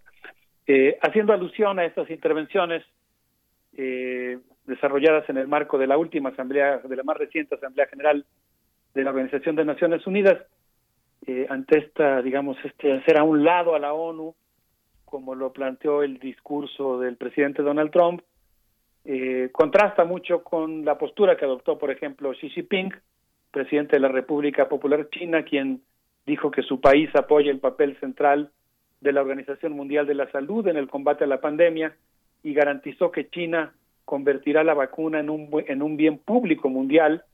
Eh, dirigente chino dijo además que la ONU juega un rol central y que seguramente el unilateralismo y la hegemonía serán rechazados y debe respetarse la Carta de las Naciones Unidas que establece la normatividad internacional. Por su parte, Vladimir Putin habló de dos o tres temas que me parecen realmente muy importantes eh, en, un mundo en el que la ONU tiene el difícil mandato, una tarea decía yo en otra ocasión, pues prácticamente mitológica, ¿no? Por, por lo descomunal del objetivo y, la, y lo importante que es el objetivo de mantener la paz en el mundo, es una situación muy difícil. Vladimir Putin aludió a dos temas que son eh, muy preocupantes. Eh, el primero tiene que ver con el hecho de que acaba de terminar y creo que no se renovó el tratado eh, de cohetes intermedios, que es muy importante para Europa porque eso implica pues eliminar una serie de misiles nucleares que estarían en territorio ruso o en territorio europeo. Es muy importante que ese tratado se actualice, pero Vladimir Putin se refirió particularmente a otro que está por caducar en febrero del próximo año, que es el tratado STAR 3. Eh, es el tratado que está reduciendo las armas nucleares estratégicas. Ha realizado, eh, en el marco de ese tratado se han realizado verdaderas proezas científico-tecnológicas que han consistido en desmantelar las cargas nucleares, un procedimiento tecnológico muy arduo que implica desactivar electrónicamente las bombas, desarmarlas mecánicamente y luego retirar el combustible nuclear enriquecido que se encuentra en ellas de uranio o plutonio, colocarlo en esferas de cristal y luego depositarlo en basureros que serán peligrosos los próximos 10.000 años pero que sin lugar a dudas serán menos peligrosos que estas armas que podrían acabar con la vida de nuestra de nuestra especie y de la Tierra.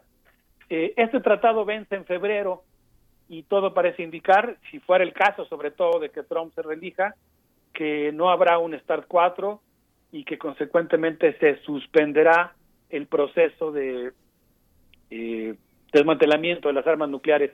Vladimir Putin también señaló otro tema muy preocupante, como hemos mencionado aquí en Mundos Posibles, Donald Trump creó una sexta fuerza de las Fuerzas Armadas estadounidenses, la Fuerza Espacial, y Vladimir Putin se refirió al peligro de la sombra de la Guerra de las Galaxias, ese viejo proyecto de la época de Ronald Reagan que hoy resucita y que implica la militarización del espacio, la instalación de armas eh, en el espacio exterior o la ubicación de objetos como satélites de comunicaciones eh, como blancos. Dos temas realmente muy preocupantes y finalmente hizo alusión a lo que yo supongo que es el proyecto eh, chino-ruso, que es el proyecto de crear una gran potencia euroasiática. Entonces, pues como verán ustedes, yo creo que sigue siendo muy importante pues estar atentos a lo que ocurre en la ONU, eh, los debates que se dan ahí, la manera en que negocian las potencias entre sí, cómo se van resolviendo los eh, rompecabezas geopolíticos y desde luego cómo se dan también las relaciones norte-sur, ¿no? Cómo es que de pronto las, eh, los movimientos progresistas que logran conquistar eh, eh, el poder por procedimientos electorales llegan a la ONU y también empujan desde ahí proyectos más democráticos de colonizadores, etcétera.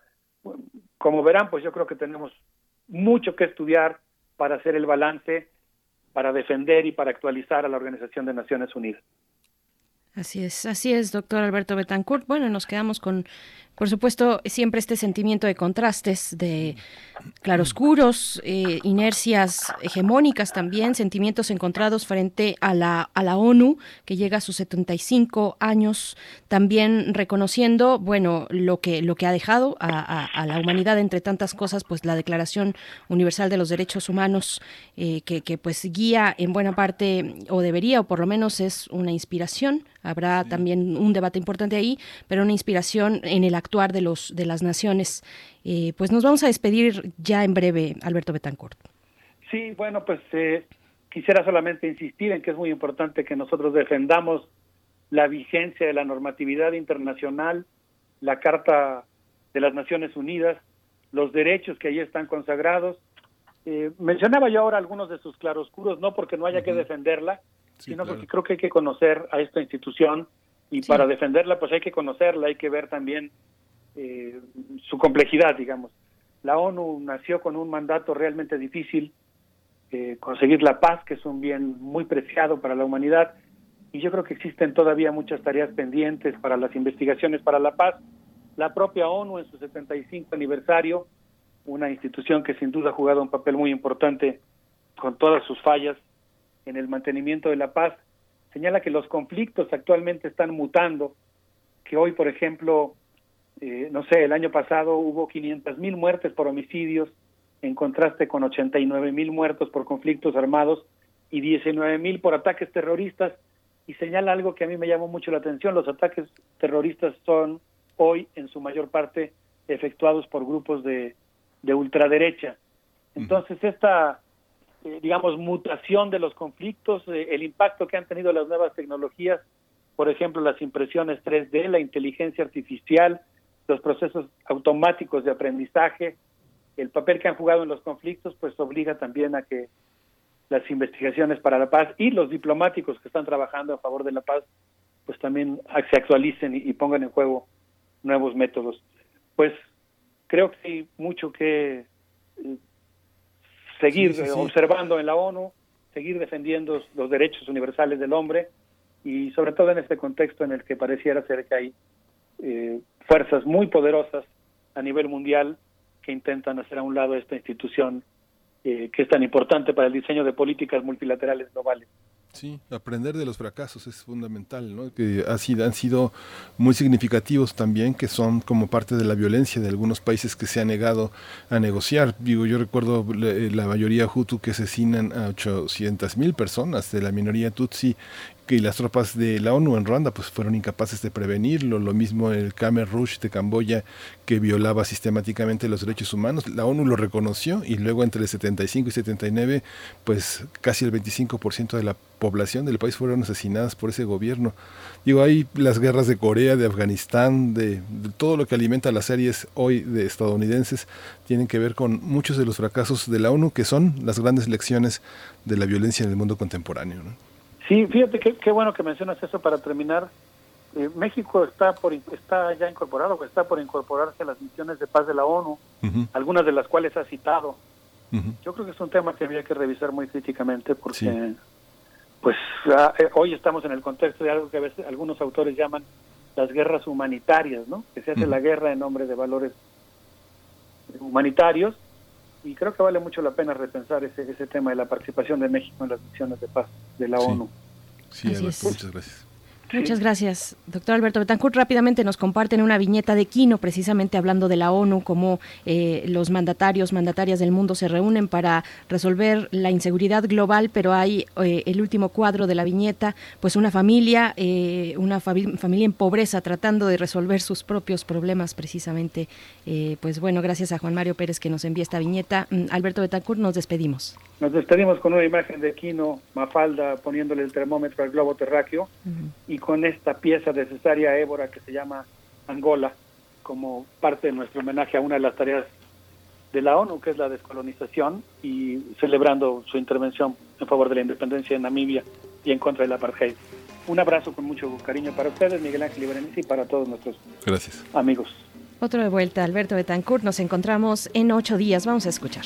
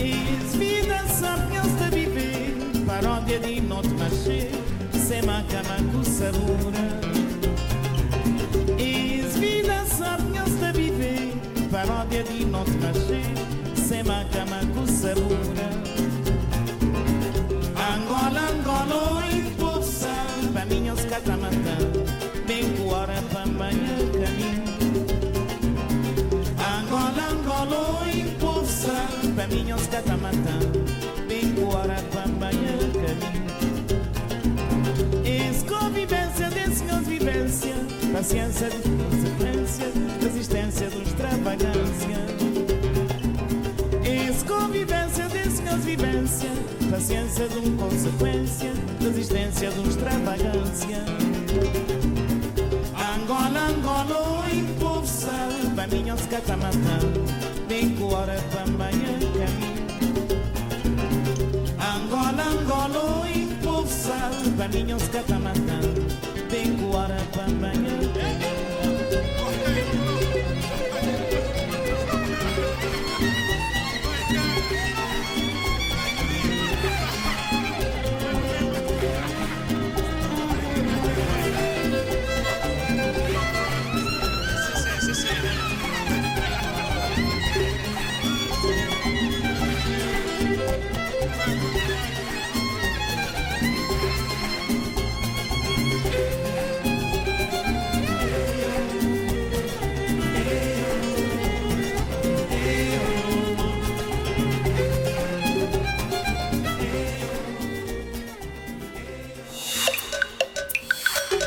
Primer movimiento. Hacemos comunidad. Libertad. Seguridad. Salud. Identidad. Alimentación. Libre desarrollo de la personalidad. Educación. Pensar nuestros derechos humanos.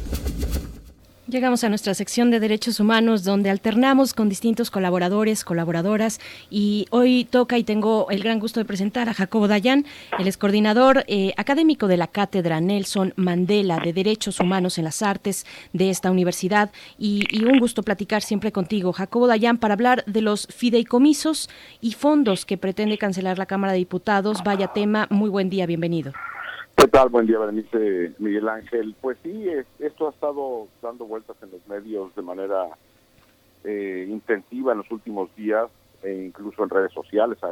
Esto, esta decisión del- de Morena ha unido a actores tan distintos como eh, la comunidad científica, la comunidad académica, los defensores de derechos humanos, los periodistas, organizaciones internacionales como la Comisión para el Comité para la Protección de Periodistas o Reporteros sin Fronteras, las víctimas de la violencia o incluso la Secretaría de Gobernación que se opone a esta, es decir, la misma Secretaría de Gobernación de este, este gobierno se opone a esta medida que pretende eliminar 109 fondos fideicomisos.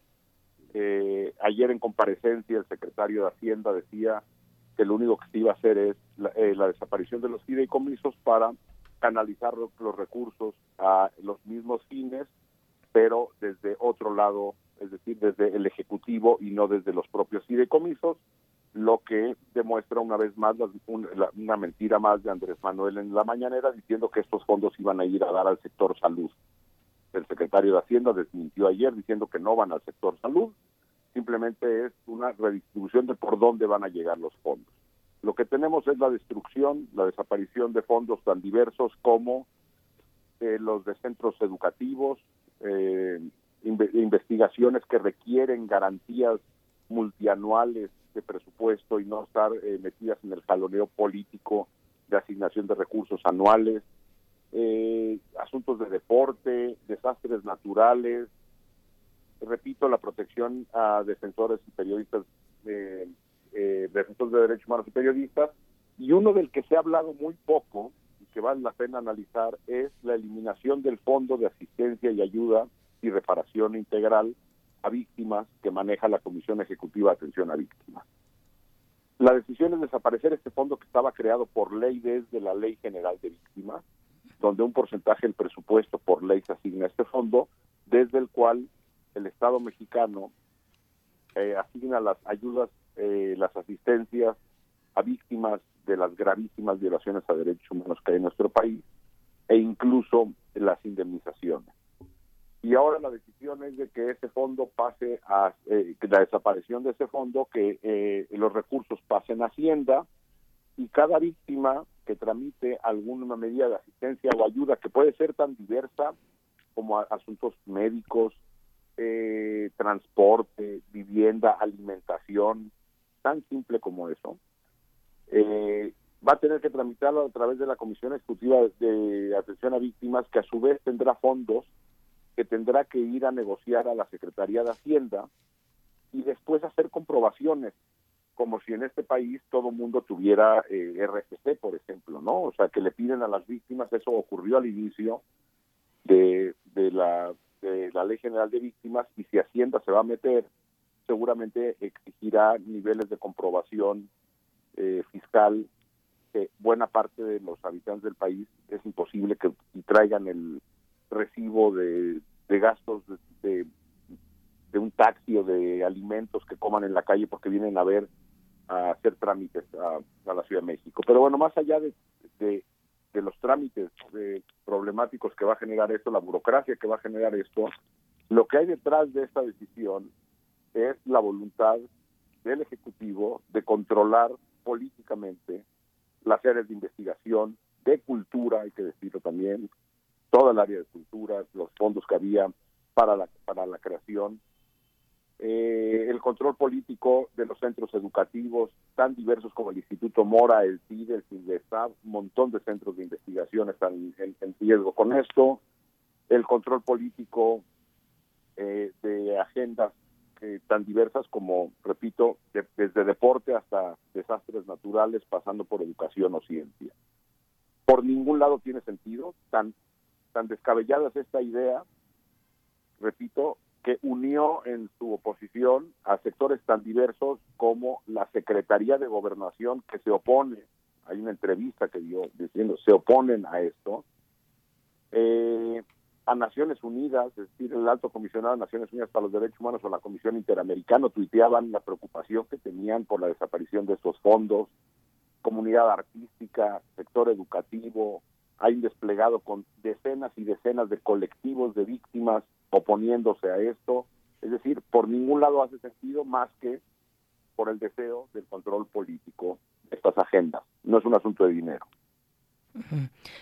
Jacobo Dayan, bueno, eh, seguramente Miguel Ángel Quemain quer- querrá también hacer algún comentario. Yo pregunto cómo hacer un balance justo de este tema, porque también es de conocimiento público, eh, no es nada nuevo lo que voy a decir, sino todo lo contrario, que los fideicomisos en su, en su, en su dinamismo, en su naturaleza mm, maleable, digamos, fungieron, no todos, casos muy específicos, como vehículos de corrupción. Eh, ¿Cómo hacer este, este balance también incluyendo esa perspectiva con un gobierno como el de la 4T, que ha llevado desde, desde la campaña, pues, por decirlo menos, la bandera anticorrupción, eh, Jacobo Dayan? 100% de acuerdo. A ver, los fideicomisos tienen reglas de operación que son auditables por la Secretaría de Función Pública o por la Auditoría Superior de la Federación. Y si en algunos casos, que seguramente los hay, hay mal uso de estos fideicomisos, la solución no es eliminar todos los fideicomisos. Por ahí alguien ayer decía en una entrevista que es tan descabellado esto como decir que porque alguien lo engañó su esposa o su esposo hay que abolir el matrimonio.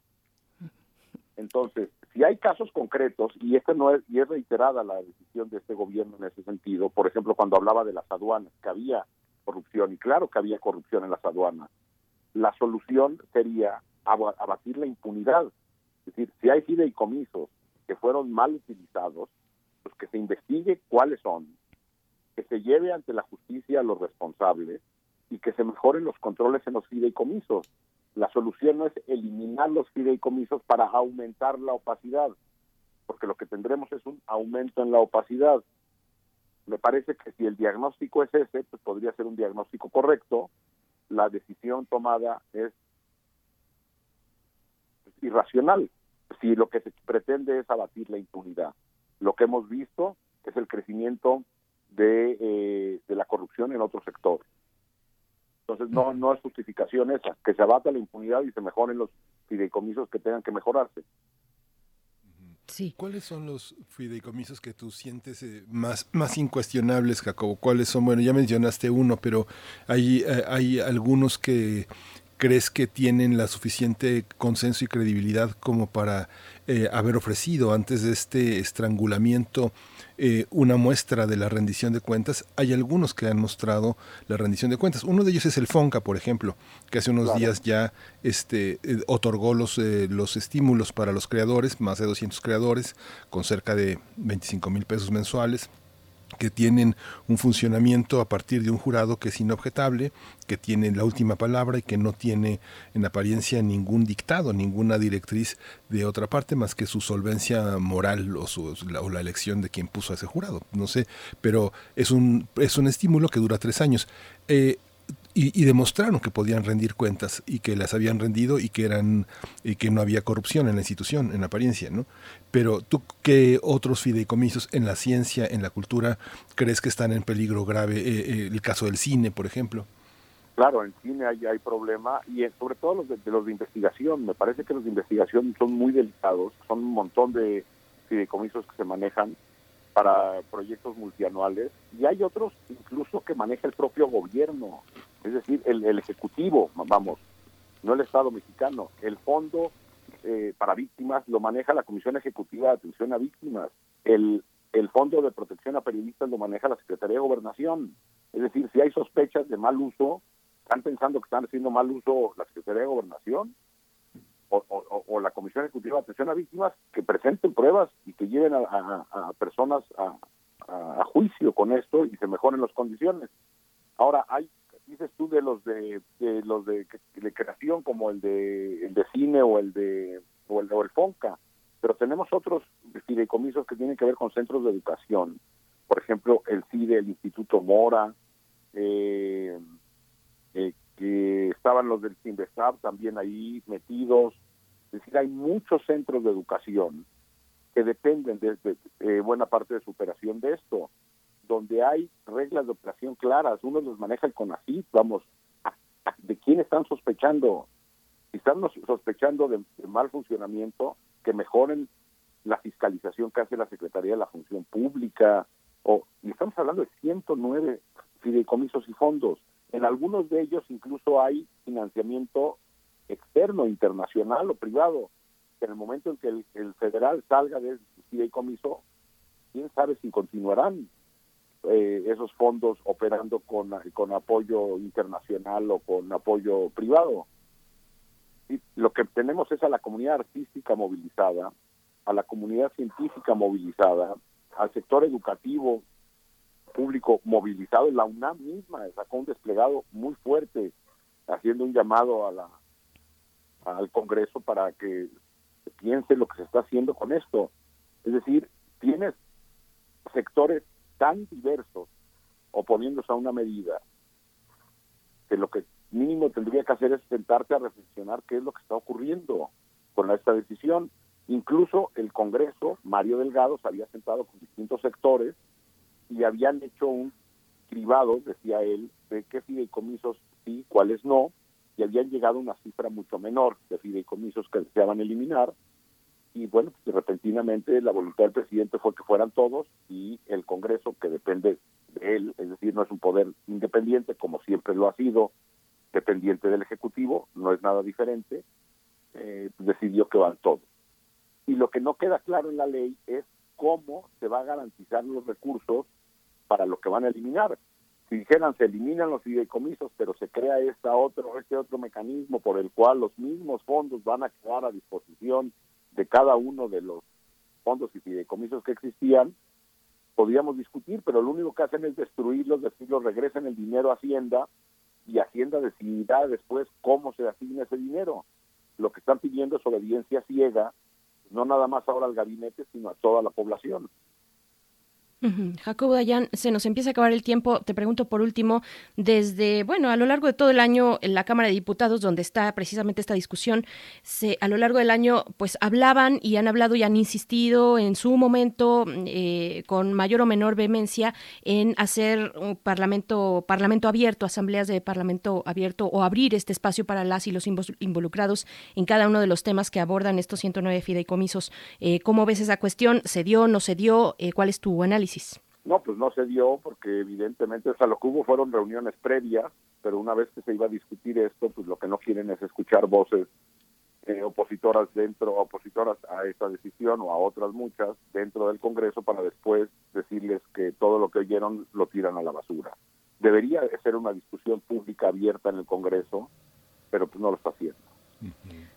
Jacobo Dayan, te agradecemos mucho. Nos encontramos pronto contigo. Gracias por, por esta lectura acerca de un tema pues eh, crucial, los fideicomisos y la discusión que ocurre en Cámara de Diputados. Jacobo Dayan, coordinador académico de la Cátedra Nelson Mandela de Derechos Humanos en las Artes de la UNAM. Muchas gracias. Muy buen día.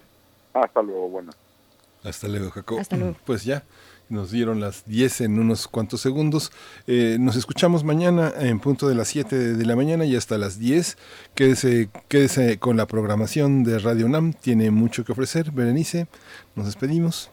Nos despedimos, Miguel Ángel, en la antesala de la eh, conmemoración del 2 de octubre. Con esto nos despedimos. Será el día de mañana una semana importante en movilizaciones para el caso de la Ciudad de México. Eh, pues bueno, eh, mañana nos encontramos, si nos lo permiten, a partir de las 7 de la mañana, hora del centro. Gracias, Sí. Miguel Ángel. Si no se queda en casa, cuídese con las protecciones necesarias. Y bueno, esto, esto fue primer movimiento. El mundo desde la universidad. Radio UNAM presentó Primer Movimiento. El mundo desde la universidad. Con Berenice Camacho y Miguel Ángel Quemain en la conducción. Frida Saldívar y Uriel Gámez, producción.